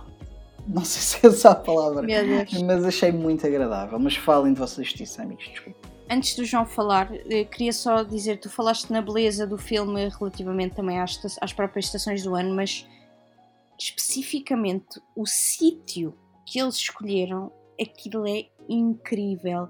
Sendo que ajuda as estações do ano, quando, por exemplo, está gelo, eles conseguem andar. Acho genial a porta ser só. Como é que se chama?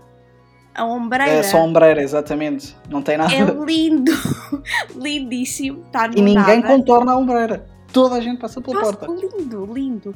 E é tão giro que com o gelo pode-se andar lá, quando o gelo derrete na primavera já não se pode andar lá. Portanto, eu acho que o sítio que eles escolheram é belíssimo, lindo. Uh, o gatinho, coitadinho, sofre ali com a tinta no rabo, mas pronto é o que é. Isso é o, isso é o menos mal do que acontece a um animal nos filmes que já mencionámos até agora. Eu sei, eu sei, mas pronto. Yeah.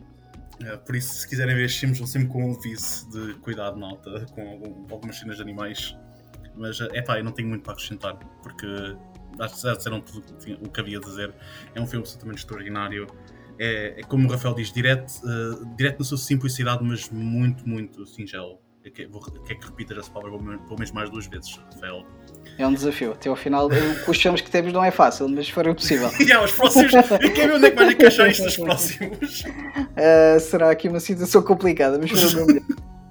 Bem, uh, eu não sei se já disseram tudo acerca do filme, eu pessoalmente não vou entrar muito porque por razões óbvias, já estamos a, a, gastar muito tempo e eu também não há muita coisa a acrescentar. Por isso vou já passar para a minha recomendação, que é possivelmente a minha recomendação menos controversa. Acho que é um filme likable as fuck. Tá, tipo, tão, tão fixe, tão divertido, tão.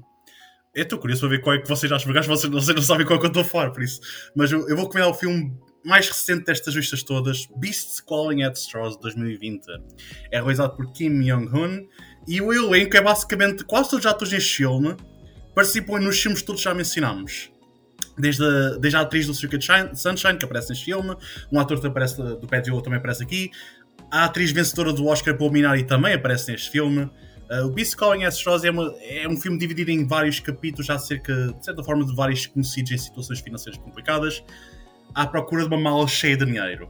Ou simplesmente à procura de, uh, de uma forma de conseguirem escapar da sua situação financeiramente precoce. Desde o empregado de limpeza forçado a cuidar da sua mãe, da sua, da sua mãe doente, uma acompanhamento, uma acompanhando uma relação abusiva. Oh my god, eu agora estou a ver, eu estou a ver o pattern. Nós eu estou a ver o pattern. doentes da nossa cabeça. Yeah, Jesus Cristo, eu estou a ver o pattern, peço desculpa. Um, e um homem que deve demasiado dinheiro a um agiota mafioso. Eu acho que nunca na minha vida disse a palavra agiota, por isso nem esqueci se isso funciona, whatever. Mas, e claramente. ok, já conta, está. Uma, conta, uma, uma, conta, conta. conta. um, claramente os temas são capitalismo. Não há, muito, não há muita forma de fugir a esse tema principal deste filme. Capitalism sucks. Yeah, basicamente, tipo, é, muito, é muito simples na forma como explora-se o tema, é muito direto também, uh, mas uh, o foco do filme está mais na ideia como, como o capitalismo acaba por tornar pessoas que são. Que, carregam consigo uma espécie de malvadez e arrogância no meio de pessoas que, inocentes que simplesmente foram forçadas a estar nessa situação. Tipo, temos várias personagens que, não, tão, que não, não fazem mal nenhum. Temos até uma personagem que fica em dúvida se deve levar o dinheiro consigo ou não, apesar da sua situação. Fazer uma pessoa pensar: Yes, por favor, leva o dinheiro, fuck these people, leva o dinheiro para ti, meu. E depois temos outras personagens que simplesmente estão à procura completamente de mandar sempre alguém abaixo. E é um filme extremamente. É uma comédia negra que mistura thriller com, com drama, mas acho que é um filme muito, muito bom muito divertido, muito. Novamente, como acho que é um, um, tema recorrente em todos os filmes que estamos a mencionar, é que mesmo quando existe uma espécie de vertente divertida ou de entertainment no filme, ou de, de beleza, existe sempre algo por baixo de, de, de tragédia, de certa forma. E filme, literalmente, temos muitas situações em que é hilariante e depois há aquele momento, ok, isto é literalmente shitty as fuck isto acontecer. Um, e é, é. É daqueles filmes simplesmente tipo, recorda o Tarantino no seu melhor. Acho que é a melhor forma de descrever este filme. E ao mesmo tempo consegue manter a sua independência, como, tipo, consegue manter a sua identidade própria. É um filme de um este, este é o primeiro filme deste realizador. E a confiança que ele insere no filme é de louvar. Desde todos os elementos técnicos, todo, o próprio argumento em si é um filme muito difícil de fazer em termos de edição, em termos de forma como mistura várias personagens e como cada uma delas tem sempre um momento uh, de destaque e sai sempre completamente no seu melhor. Acho que é, é absolutamente incrível. Uh, é possivelmente a minha recomendação menos controversa e mais likeable aqui de todos. É a minha é, recomendação é, de Disco É, é possível, mas também uh, a fasquia não estava extremamente alta, João. Come on! mas uh, tu fizeste aí a melhor comparação que acho que é, é uma comparação muito fácil, mas é se calhar a comparação mais fácil para as pessoas entender. Uh, atenção, Pulp Fiction não inventou a roda, mas Pulp Fiction tipo, trouxe as coisas um bocado ao de cima. Uh, e este filme vai realmente. Este, este é um filme pós-Pulp Fiction. É, é um facto. E digo isto, atenção, como o maior dos elogios. Achei este filme excelente. Uh, achei que é tempo muito bem passado, muito bom entretenimento, muito engraçado muitas vezes. Uh, é, é, sempre fixe ver um filme cheio de personagens muito trashy a tentar saírem de situações em que elas próprias se meteram uh, e é muito agradável. Uh, e é um filme que nunca cai no erro de julgar qualquer uma das personagens. Todas elas tiveram momentos em que foram até bastante. Mesmo as personagens que são mais bestas, não as tomas necessariamente como más, são tipo só pessoas que estão em situações complicadas e estão a tentar resolver, talvez não um agiota, Uh, esse, se calhar, é um bocado menos controverso, mas uh, não sei, existe, existe muito aquela cena do muito simples que é tu queres saber quem é que vai ficar com aquilo. Porque o filme é muito simples. Não sei, não, o filme basicamente é pessoas a tentar ter uma mala de dinheiro. Pronto, ok que tu passas pelo meio de, da origem daquela mala de, de, dinheiro, é verdade, e tens muitos twists pelo caminho, mas uh, tem um, quase um whodunit, mas tu queres saber quem é que ficou com a, com a mala.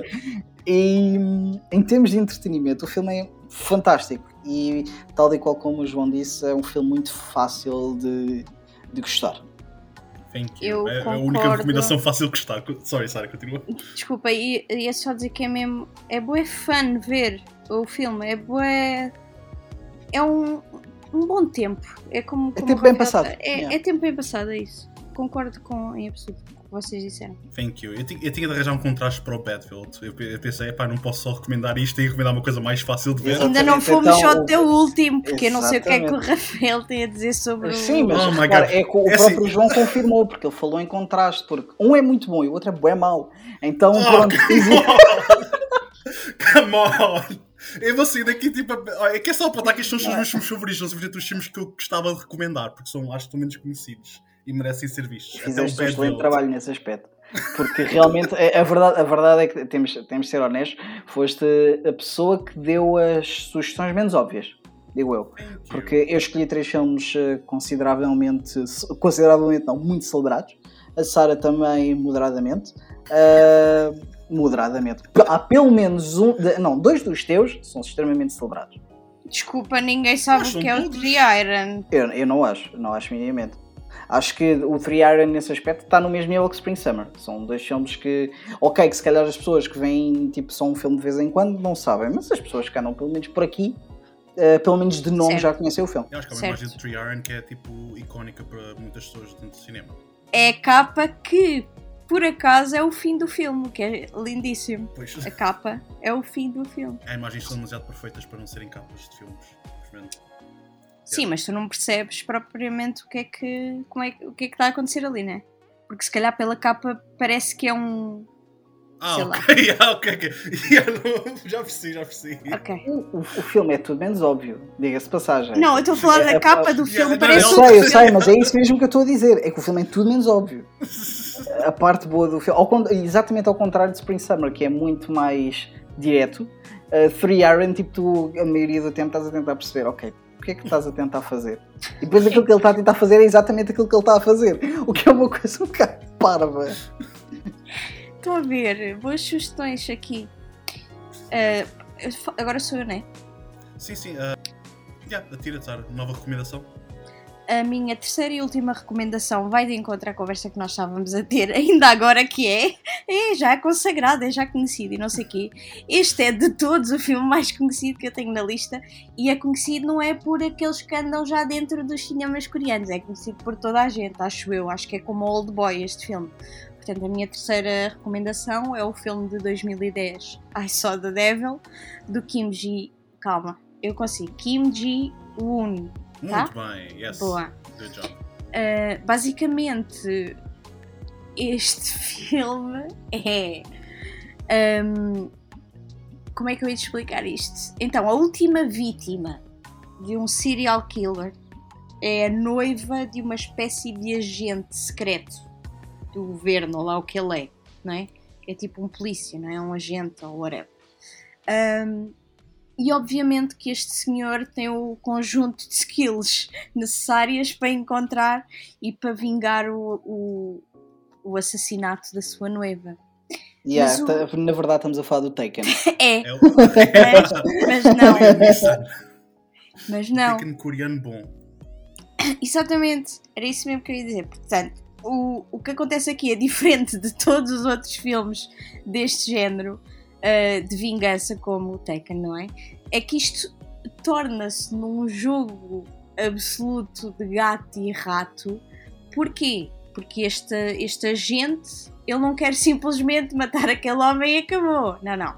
Ele quer que aquele senhor sofra, mas sofra como gente grande. Portanto, ele em vez de o matar e acabar ali aquilo, eh, tanto a sua sede de vingança como eh, o, o, o serial killer em si, o que ele faz é dar-lhe um porradão, asfixiá-lo até ele desmaiar, deixá-lo às portas da morte para depois deixá-lo ir à sua vidinha. Portanto, e o que é que acontece? Depois volta a ir ter com ele e volta-lhe a fazer exatamente a mesma coisa, coisas violentas, grotescas, que se vê tal como a Rafael disse há bocado, violência on screen, é, aqui está on point. Ahm, portanto, é uma repetição desta violência que não dá descanso nem ao serial killer, nem a nós. É muito sangue, é corpos desmembrados, é abusos sexuais, até canibalismo há neste filme. Atenção, meus senhores. Portanto, Bingo. é, não é? É, é, também checks all the boxes aqui, é um bocado problemático. Uh, mas eu acho que aqui o Rafael tem que concordar comigo. Aqui a violência não é gratuita. Isto aqui tem um propósito. Ao contrário daquilo que, tava, que ele estava a dizer em relação ao, ao Bedeville. Eu, eu vou ser massacrado por causa do Badville, caraças. Continua. Portanto, nem sequer consigo catalogar isto como torture porn. Eu acho que está completamente justificado o, que está a acontecer aqui. Eu acho que é de um, um dos filmes mais praised uh, coreanos e, e, mesmo neste género em específico, thriller de, de vingança. Uh, basicamente, o I Saw the Devil é praticamente uma exploração da nossa mórbida fascinação, uh, que é o, o revenge, não é? A vingança e daquela que não termina logo. Portanto, é quase o prazer de ver alguém sofrer aquela tortura toda, porque essa pessoa merecia, efetivamente. E, e isso também acaba por ser moralmente complexo, tanto para nós, para o espectador, porque apesar do, do nosso herói, eu vou estou a dizer aqui entre aspas, porque neste caso acaba por ser um anti-herói, na minha opinião, ele torna-se quase tão monstruoso como o vilão, e, e isso é que é interessante aqui. Um, além da, da realização ser fantástica, a banda sonora também, as performances dos dois, portanto, o, o serial killer é o do Old Boy, que já sabemos que ele é espetacular. Aqui está espetacular também, é uma das melhores performances dele também. E o que faz de, de polícia também está fantástico. E portanto, o I Saw the Devil é um dos meus filmes eh, preferidos de serial killers e de vingança. E pronto, e é isto. Não sei o que é que vocês têm a dizer sobre Eu adoro este filme. Adoro Thank you. Adoro, adoro este filme. Uh, há bocado, eu já não sei se foste, se foste não, foste tu que fizeste a comparação com, com o I Saw the Devil. Tal, com o uh, Badfield, desculpa. Uh, Mas espera, eu estava a falar num sentimento específico. que é aquele do. Uh, quando entra clímax, sim, sim, os sim. coreanos entendem bem isso, que é o. Tu estás mesmo a torcer por qualquer coisa. Isso, é, exatamente, mas aqui, por exemplo, para mim o build-up aqui funciona muito melhor porque tu sentes que, de uma forma ou de outra, continua a ser uma luta de igual para igual. Uh, tu sentes que aquela, aquela personagem, nesta altura, está a devolver a outra personagem aquilo que ele fez, e lá está a forma como este filme brinca muito com a moralidade e com tu trazeres o teu próprio, tu, o outros monstros trazerem o teu próprio monstro cá para fora. Uh, é, é Deixa-me só, antes de terminares, é que em relação a isso que estás a dizer, é interessante também a estrutura que o filme opta por fazer, que é tu tanto estás com o vilão sozinho, tu tanto segues o POV, a perspectiva do vilão, como, como estás com o polícia também, ou seja, esta dualidade está sempre ali presente, não é? Dos Sim. dois monstros ou dos monstros todos dos Devils. Todos. E, e repara, a maioria, a maioria das capas do filme são sempre eles os dois uh, metade das caras juntas e acho que isso faz todo o sentido porque o filme com o seu avançar vai juntando-os cada vez mais, em que se torna cada vez mais difícil tu percebes onde é que, não só onde é que começa e acaba o outro, mas onde é que começa e acaba o monstro. Uh, e acho toda essa parte muito interessante. Eu, eu não tenho crítica nenhuma mais só da Devil a não ser uma inacreditavelmente estúpida, porque é muito óbvia, mas é uma coisa que não consigo evitar pensar quando estou a ver este filme. Já vi este filme algumas vezes. É talvez o filme destas listas que eu vi mais vezes, embora já não veja há algum tempo. Mas quantidade inacreditavelmente absurda de pancadas na cabeça que esta gente leva.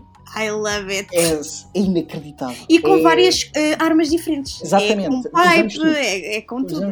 tudo. E o som, o som das coisas a bater para mim é, é tudo tão seco uh, que chega a um ponto, e, e, principalmente há uma cena na casa.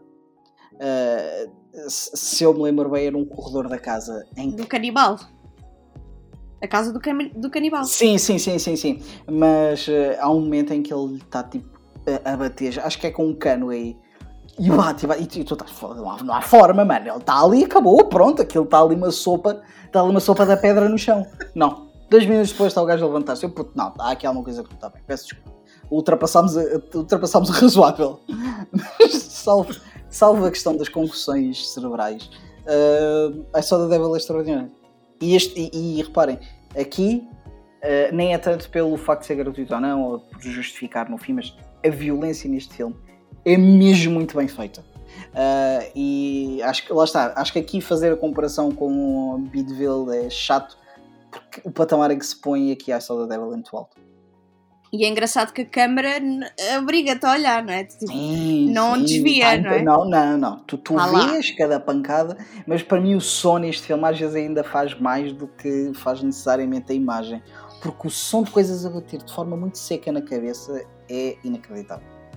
Eu só queria acrescentar, antes do João falar, porque ele também gosta, acho eu, deste filme, uh, queria só acrescentar que apesar desta vil... atenção, isto, o filme é mesmo boa, violento e é muito gráfico, mas ah, além disso tem uma fotografia lindíssima. Logo a cena inicial com a neve e com o sangue no chão é absolutamente lindo, lindíssimo. E em todo o filme, a maneira também como as cenas de ação e de luta e mesmo perseguições de carro, a maneira como, como está feito, como está filmado, epá, está, está tudo on point. Este filme é excelente. João.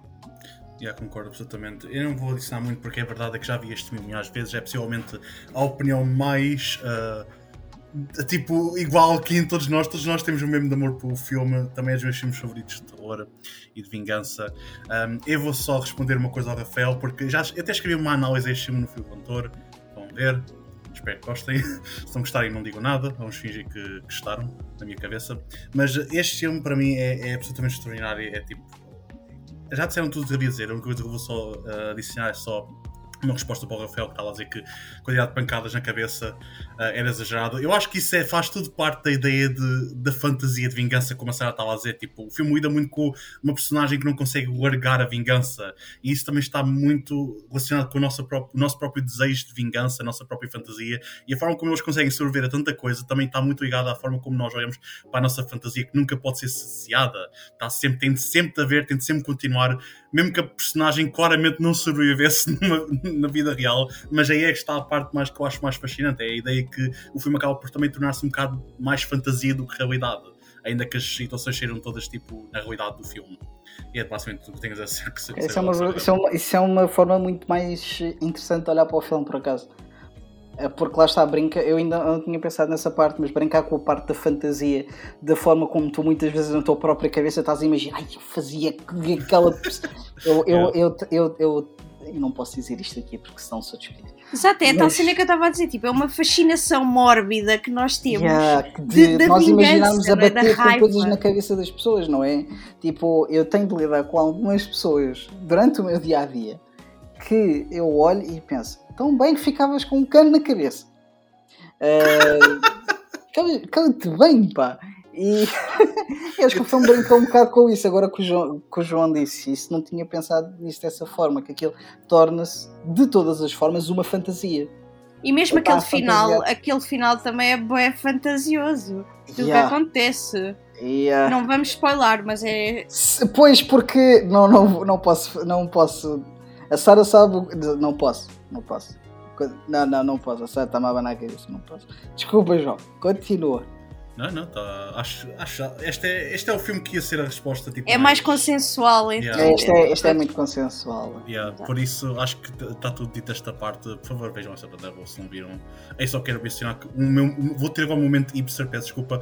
Eu vi este filme no cinema. Tipo, desculpa, eu tive de apontar isto porque é, é muito raro conseguir ver filmes sul-coreanos no cinema e o fato de eu ter conseguido ver este foi, foi tipo um sucesso enorme. Já Também viste fazer... Old Boy Remaster. Yeah, depois viste. Ah, yeah, mas isso foi muito mais tarde. Dizer, na altura em que os filmes sul-coreanos ainda não vinham muito cá para os cinemas. Sim, preciso, preciso só de fazer uma pequena, uma pequena referência, um shout-out. Porque eu tenho um amigo que é o Gustavo, que por alguma razão, eu uma vez partilhei uma, uma imagem deste filme, já não sei se foi o que recomendei, mas eu acho que sim, uh, mas não tenho a certeza, em que ele disse que este tinha sido um dos melhores filmes que ele já tinha visto na vida. Uh, e acho sempre isso uma coisa interessante, portanto vai daqui um abraço ao Gustavo, que é o bom miúdo. Nice, abraço Gustavo, de todos Boa, nós. Gustavo. Yeah. E vamos agora entrar na próxima recomendação, que é do Rafael. Manda-nos aí a tua recomendação. Uh, ok, agora acabaram-se as premissas simplistas, porque esta é um bocadinho mais chata de explicar. Boa sorte. Uh, nem eu sei muito bem como é que vou explicar esta premissa, mas pronto, o filme que eu vou sugerir é The Wailing. Uh, e este era o filme que o João queria que eu falasse no início quando falou de filme de terror. Porque The Wailing é, de todas as formas, um filme de terror e, nesse aspecto, um filme de terror extraordinário. Um, ainda hoje, eu ouvi o filme não há muito tempo e nunca mais me saiu da cabeça. Uh, e ainda, ainda agora não consigo perceber muito bem o que é que o filme está a tentar dizer. Eu sei que ele está a dizer qualquer coisa, mas eu ainda não sei necessariamente o que é. acontece muita coisa em The Wailing. Portanto, basicamente, numa comunidade, posso dizer, pequena, uh, começam a aparecer pessoas. Uh, começam a desaparecer pessoas e começam a aparecer de forma esquisita. As pessoas começam a achar que pode ser algum tipo de vírus ou de, de doença e as coisas vão ficando cada vez mais macabras naquela, naquela comunidade. E isto segue, segue a história da investigação desta, deste tipo de vírus vá que se está a passar pelas pessoas e as pessoas são encontradas em muito mau estado e depois começa-se a perceber que talvez haja algo sobrenatural a acontecer uh, com isto envolvendo um senhor japonês que está a viver à beira desta comunidade e faz coisas um bocado estranhas e é um bocado creepy. E usa galinhas pretas, literalmente. Isto é um filme que usa galinhas pretas e E, e não é tipo para pa nos rirmos, não. É, é genuinamente aterrador. Uh, este, este filme tem uma cena em específico que é das coisas mais bem executadas que alguma vez vi na vida, que é uma cena quase de exorcismo que acontece neste filme. Essa cena, a montagem dessa cena é inacreditável, uh, genuinamente. Uh, e é um filme que te faz estar constantemente a adivinhar até ao fim. Até ao último momento do filme, tu não sabes o que é que vai acontecer. E quando o filme aceita realmente aquilo, ou seja, aceita o elemento sobrenatural, abraça o mesmo. Isso é, é The Wailing é um excelente exemplo da, da qualidade que o cinema coreano tem muitas vezes em aceitar o, não lhe quer chamar o absurdo, mas é, é, é quase isso. É tu, os, as tuas maiores fantasias eles dão-lhe dão vida, não só na violência, mas mesmo na, na, na própria iconografia da coisa, não sei explicar muito bem, mas existe muito o sentido de risco que o João falou no início, de é, isto vai ser ousado e vai ser diferente e até pode alienar algumas pessoas porque e, e consigo olhar muito facilmente para pessoas olharem para o final da Wailing e dizer que uau, isto é um bocado parvo, mas uh, é, é aterrador para mim, é genuinamente aterrador e vai muito longe. Uh, e fala muito, lá está, uh, o João falou disto no início em relação ao contexto histórico Uh, mas o elemento da Coreia e do Japão e da relação entre os dois países está muito presente, está muito presente no filme uh, e nunca das formas que nós achamos. Uh, nós achamos muitas vezes que se trata de um filme que fala de xenofobia e de, do sentido comunitário fechado, um pouco, se calhar dá semelhança, um pouco com Secret Sunshine. mas o filme vai constantemente mudando aquilo que está a tentar dizer e vai constantemente adaptando-se uh, àquilo que as nossas personagens estão, estão a sentir. Não sei. The Wailing deixou-me uma impressão muito estranha em mim, que eu não, não sei explicar. Foi por isso que, que escolhi, porque deixou-me muito desconfortável e continuo até agora sem saber muito bem o que achar do filme. Uh, mas estou fascinado com ele. Eu também eu adoro The Wailing. Um, vi-o tenho aqui no Letterboxd aberto, viu uh, em 2019, quando estava a fazer uma maratona de Halloween, de filmes de terror. Uh, vi um filme por dia de terror e, e, e neste dia viu The Wailing. Um, e, e, é engraçado tu teres dificuldade em, em explicar o filme, porque uh, demónios vão à pesca no The Wailing. Os espíritos jogam xadrez uns com os outros e, e com humanos, não é? E, e tu, a meio do filme, tens a sensação, ok, já sei para onde é que isto está a ir, e ele depois muda completamente uh, aquilo que está a fazer e apanha-te completamente desprevenido. Um, se alguém uh, seguir esta recomendação, não olhem para o tempo do filme, porque ao olharem para o tempo do filme vai-vos parecer uh, longo. É, assusta um bocadinho. Assusta, um assusta uh, mas é completamente.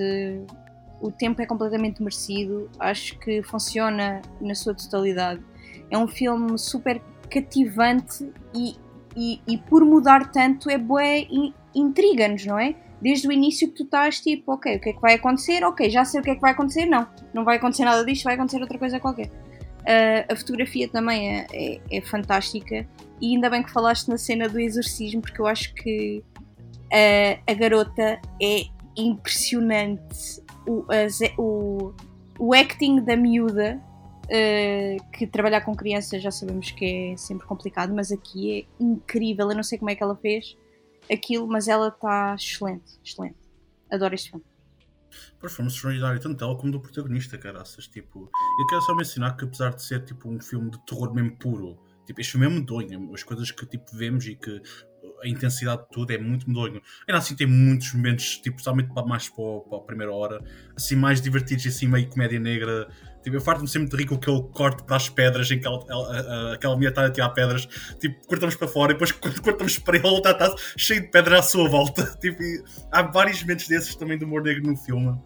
Um, como já mencionei, a cena do exorcismo é perfeita, mas o terceiro ato todo é possivelmente dos melhores terceiro atos de sempre. Eu, vi eu tive o prazer de ver este filme no Hotel X e toda a gente na sala estava colado ao ecrã mesmo. E, terceiro, é um terceiro ato ainda cerca de 45 minutos, mais ou menos, e tu não, não sentes, gente, estás lá preso naquele momento com os personagens. É, é assustador, é, é, tu, tu sentes mesmo que muito do filme é a ideia de encarares evil na sua personificação total e a forma como tu lidas com isso depois, em que não consegues simplesmente libertar-te disso. E ah, para mim, da Lauren, quanto mais vejo o filme, mais amo. Tipo, é incrível. houve, uma parte de mim que estava mesmo a questionar entre este e o I Saw Devil, em termos de tipo aquilo que eu mais gosto, porque o Lauren, quanto mais vejo, mais amo tudo acerca do filme. Apesar de ser quase 3 horas, que é uma, uma duração que para muitas pessoas vai ser assustadora, tipo, o tempo passa muito levemente as cenas são tão fortes, são tão intensas. Tipo, é um filme também que oferece muito entretenimento e, como, como disseram, inesperado, cheio de twists e nunca sabe exatamente o que está a acontecer. Para mim, The Lowing é, é simplesmente extraordinário por, por, esses, por tudo o que já mencionaram e não vale a pena estar a entrar muito mais nisso porque já disseram tudo o que havia a dizer. É, é extraordinário. Falta-me só dizer uma coisa que estava-me a esquecer, também já vi o filme há uns poucos meses atrás, aí dois meses. Estava-me a esquecer disto o, filme faz uma reflexão sobre crença muito mais interessante do que aquilo que me parecia no início, porque o filme sempre me pareceu um, ao longo da sua duração, porque lá está, como dissemos, o filme vai mudando várias vezes, mas os temas do filme nunca, para, nunca foram para mim extremamente claros e continuam a não ser, mas há toda uma exploração sobre, sobre crença, sobre se deverá ser algo uh, superior ou não, sobre tu muitas vezes acreditas em ti mesmo, o teu próprio instinto acima de, de uma qualquer divindade ou o que é que seja. Uh, não, não sei muito bem concretizar o que é que o filme está a querer dizer. Acho que é um bocado difícil dizer, principalmente só depois de uma vez. O João, isto deverá ser muito melhor do que eu explicar. Uh, mas aquilo que o filme propõe, não necessariamente as respostas que dá, mas aquilo que propõe é tão interessante, porque tal e qual como falamos no início, Uh, o cinema coreano é um cinema que tem imenso valor de entretenimento, mas a quantidade de subtexto que tem por baixo é sempre gigantesca. Eu acho que isso que estás a, a, dizer também, a questão deles inserirem a temática do sobrenatural, não é? Também ajuda a que não seja tão, tão claro, que não sejam respostas tão claras também, não é? Isso também às vezes é fixe, não é? Não, não, precisamos de ver um filme e saber propriamente exatamente aquilo que está a dizer à primeira ou à segunda. Não, quando eu digo isto, digo isto mesmo como uma coisa boa. Exato, é isso, é isso. Deixa-te a adivinhar e deixa-te a querer voltar e a perceber e o que é que se passa aqui. E, sim, garantidamente vai ser daqueles filmes que eu vou voltar a ver e vou retirar coisas completamente novas ou completamente diferentes e que vai fazer-me repensar tudo aquilo que eu vi até agora. Uh, isso, isso, é o melhor sinal que tu podes dar a um bom filme. Precisamente. Bem, malta, ao contrário das escolhas do, da Sara e do Rafael, o cinema sul-coreano pode ser mais famoso a nível mundial pelas suas obras violentas, mas não é só definido por terror ou thriller. Claramente, nós já mostramos aqui várias opções que vão contra essa ideia mais generalizada do que é o cinema sul-coreano. Seria ridículo e absurdo estar a resumir dessa forma, e por isso é que nós tentamos também abranger tipo, as escolhas. E por isso é que eu quero acabar este, estas nossas recomendações com a minha. O que é, isso é bem presunçoso, peço desculpa. Mas eh, eu queria acabar com uma que eu acho que é uma mensagem muito otimista em relação a todos os aspectos que o filme explora. E claro, sendo eu obcecado a um nível doentio, possivelmente com o Park Chan-wook, tinha, tinha de incluir aqui uma, um filme dele. Eu não queria incluir a trilogia de Vingança, porque, como a Sara mencionou, um episódio total dedicado a isso. Queria recomendar um filme dele menos famoso, menos conhecido e que acho que, menos, mesmo para as pessoas que o conhecem, não é tão valorizado como eu acho que merece. Isto não vai ser uma, uma coisa como o Bad Build, este aqui merece mesmo, caraças. Um, a minha recomendação é o filme I'm a Cyborg, but That's Okay. E é, é, é, só mencionar que o enredo basicamente é um bocado difícil de explicar o enredo do filme é acerca de, mas como o título diz, é acerca de uma jovem que acredita ser um cyborg e após um acidente no trabalho que os médicos suspeitam ser uma tentativa de suicídio, ela é internada num hospício e neste lugar ela conhece um homem que acredita conseguir roubar a alma das pessoas. E é no seu essencial um romance. É um filme que, que eu já vou entrar mais tarde quando entrarmos na, na conversa entre os três, porque acho que isto vai ser uma conversa interessante, com a perspectiva do Rafael. Não, não faço ideia do que vai ser, mas. Uh, acho que uh, no seu essencial o filme começou como uma, uma criação para a filha do Park Chan-wook. O Rizzo estava a trabalhar constantemente fora de casa, longe, e era numa altura da explosão do cinema coreano, então ele estava constantemente em trabalho. E como os seus filmes não são exatamente próprios para, para raparigas jovens, ele decidiu criar um romance dentro dos gostos da sua filha para ela poder ver. Para mostrar uma espécie de carta de esperança e amor para a Sofia acerca do que, do que ela merece na sua vida. A ideia de, de, que, de conexão, a ideia de ser aceite, não importa o mundo em que ela viva. Um, e acho que é um filme absolutamente bonito, é um romance extraordinário. É como comum no Pachanu, que é muito, muito estranho, muito surreal, muita comédia meio negra, meio surreal, uh, surrealista, é, mas não deixa de ser um romance absolutamente belo. Eu adoro, adoro, adoro este filme e quero só apontar cá a atriz principal, uh, Lee Seung Jung, espero ter dito o nome dela bem, é a atriz do Tale of Two Sisters. E eu não fazia a minha ideia. Ela está completamente diferente. É, é uma atriz absolutamente estranha, porque eu nunca a reconheci. Já vi este filme tantas vezes e nunca a reconheci. É incrível, incrível. Só queria mencionar isto porque acho que é uma performance absolutamente extraordinária. E como eu disse, é um romance que eu tenho uma paixão enorme sobre este filme e acho que merece mais valor do que aquilo que tem. Vou agora abrir a conversa para toda a gente porque acho que já ser curioso. Eu adoro este filme. Adoro, adoro. Yay! adoro.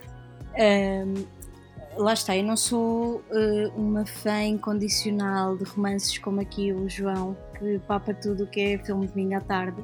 Yeah, Um, a questão aqui é que este romance, lá está, tem, tem mãozinhas de ouro, não é?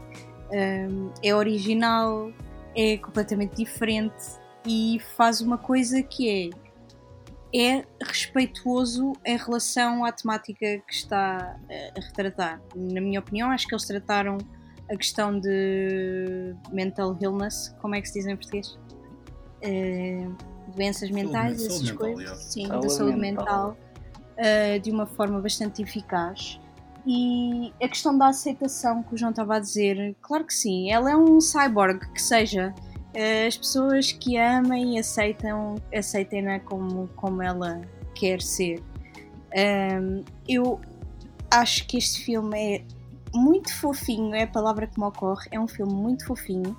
E, tal como tu referiste a questão da, da atriz principal, eu vou referir outra, outra coisa que eu acho engraçada que é o rapaz, eu, o rapaz que faz par com ela, ele, ele é cantor, não é? Eu acho que ele era um cantor da Coreia, ou lá o que é que era. Sim, Então, sim, K-pop ele tem um é yodeling que faz eh, par com o yodeling do José Figueiras. Aquilo está eh, absolutamente incrível.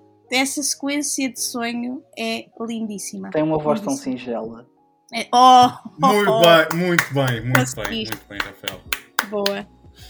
Ehm, pronto, agora estou muito curiosa eh, com a opinião de Rafael. Ora então, João. Oh Eh, my god, vais-me partir o coração. Não, vou ser chato, porque eu também gostei. Não, não, não. Achei, achei muito fofinho, achei muito engraçado. Eh, não me liguei tanto à história como, como vocês. Tive alguma dificuldade em, em entrar um bocado naquilo que, que o Park Chan-wook estava a tentar, eh, estava a tentar fazer. Eh, e demorei algum tempo a perceber onde é que o filme estava, estava a tentar ir. Eh, porque não estava a perceber se o, filme, se o foco do filme seria necessariamente tipo a struggle dela.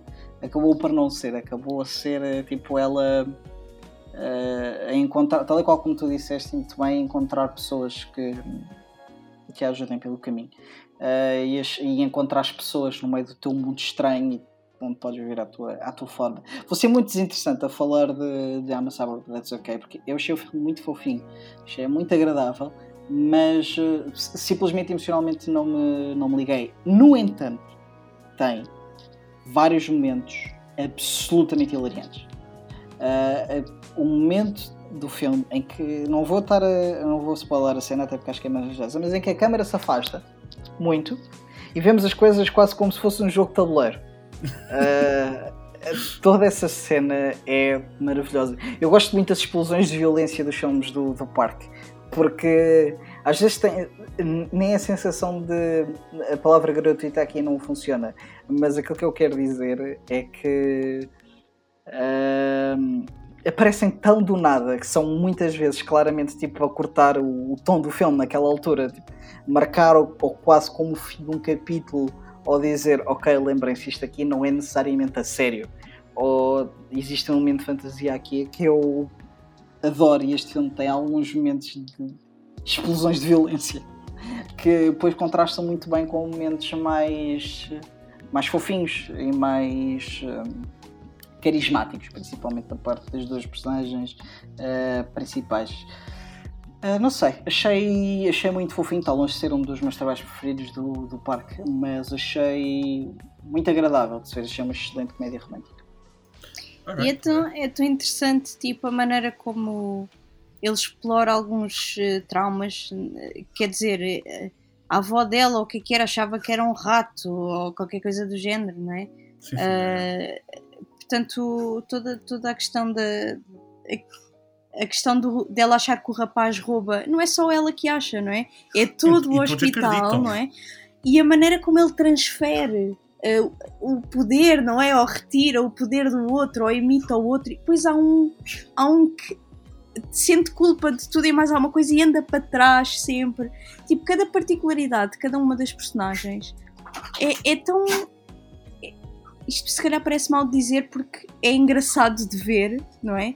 Mas, mas mostra um lado muito humano daquelas personagens, não é? Ninguém está a gozar com aquelas personagens. É, é, é engraçado de ver, mas não é de gozo em si, estão a perceber? Não sei se. Sim, porque até a situação da minha parte hoje é um bocado meio abstrata e o filme brinca muito com a ideia do que é a realidade para umas pessoas e o que é a realidade para outras. Logo, a primeira cena que temos em que ela está no hospital e tem, temos uma paciente também a conduzi-la por todo o sítio e está a explicar a todas as personagens e depois percebemos que afinal não é o caso. Tipo, é, é, novamente é tipo, estamos neste mundo em que a realidade de umas pessoas é diferente das outras. E a forma como isso não faz mal, como isso, sabe, num mundo em que nós temos de obedecer todos a uma simples realidade, um simples mundo direto. É isto que tens de fazer, é isto que tens de ser, é, isto, é este o teu caminho para o resto da tua vida. É refrescante ver um filme em que tu claramente notas que é um coisa de mostrar, não, nós devíamos aceitar a realidade das pessoas, também realidades de pessoas que não estão literalmente a magoar ninguém.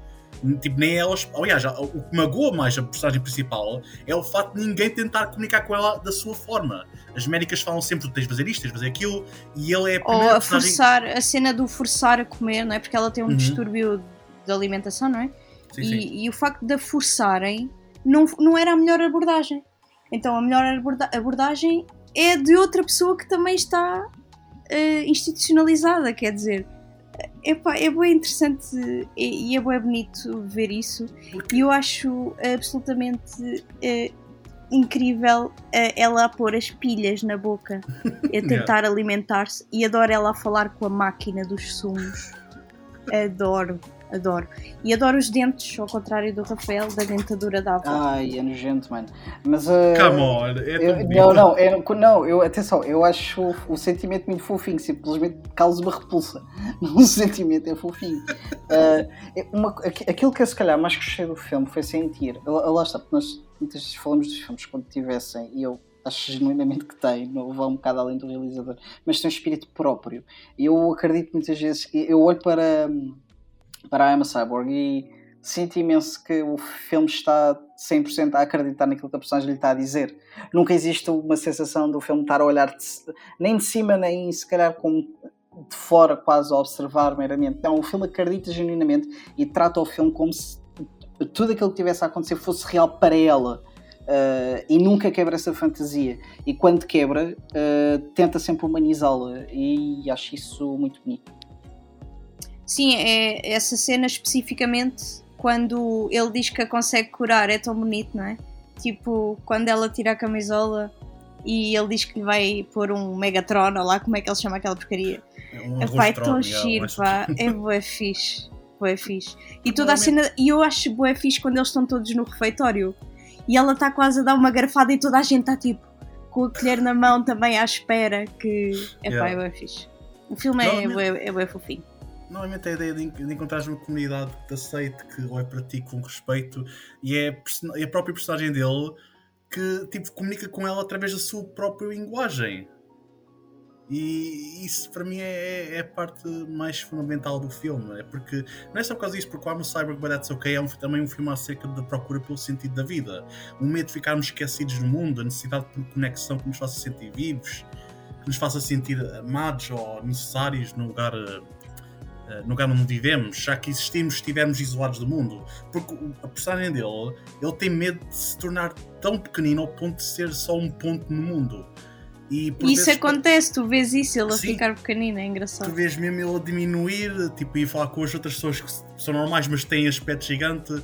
E é, é um dos elementos que eu acho tão fascinantes no filme, porque por vezes parece que vivemos num lugar que não podemos ser ouvidos e que não, não temos qualquer importância ou significado. Por isso, encontrar alguém que comunica connosco a nossa própria linguagem estranha e que quer participar no nosso mundo ativamente é outra forma de encontrar significado. E muitos dos filmes do Park Chan-wook funcionam quase como uma ópera. E são muito. E acho que a maior parte dos filmes dele, a maior parte dos filmes são já uma espécie de ópera em que as personagens procuram um significado. E por vezes encontram um significado que não é o apropriado para elas, mas é tudo. segue muito uma ideia uh, completamente única à nossa forma de viver, à humanidade, que é a nossa procura por significado. E, bem, Espero que os nossos ouvintes tenham encontrado significado e propósito neste podcast e que encontrem significado e conexão nas vossas vidas também. Um, é, é, acho que, Sara, o que é que achas? Posso acabar assim? Tipo? Uh, muito obrigado por terem ouvido até ao final, por terem ouvido 10 segundos existido, desde tenham tentado, já fico contente. Obrigado ao Rafael e à Sara pela vossa contribuição neste episódio. Um, não se esqueçam de deixar comentários com as vossas sugestões, recomendações. Concordam com as nossas? Não concordam? Comentem, deixem likes, partilhem. Estamos em todas as redes sociais, temos um site com críticas, análises e muito mais. Temos alguns dos filmes mencionados lá no nosso site, por isso vão lá, façam partilhas, façam tudo. Subscrevam o nosso canal de YouTube, sigam o Spotify e se quiserem apoiar-nos financeiramente, temos um Patreon um pelo preço de um café e um pastel de nata. Podem ajudar-nos a criar mais conteúdo interessante para o fio condutor. E acho que é assim que vamos acabar o nosso episódio sobre o cinema sul-coreano. Um, existe demasiado para falar, por isso fizemos o melhor esforço possível para conseguirmos uh, dar algumas sugestões assim interessantes e novas para, para expandir o vosso horizonte em relações de cinema. Uh, muito obrigado a todos. Rafael, Sara, despeçam-se. Falta só dizer. E o contor.com.pt. Yeah, convém. Uh, e, e, também informar as pessoas que gostava imenso que vissem Bidfield. Oh my god, Bad Bill. Sim. Todo, todos vocês explicarem ao João que ele está completamente maluquinho da cabeça dele. É porque, não, nem pensar, nem um pouco mais óbvio. Não, porque eu vou-te explicar. Se alguém nos responder, e se nós perguntarmos qual é o vosso filme favorito coreano, eh, quais são as apostas que as pessoas vão responder? Old Boy. Yeah. Old Boy. Yeah. Mas lá está, nós fazemos parte desse clichê. Portanto, não, não, não, mas nós conseguimos não e não foi não uma das nossas. Bong Joon nem do...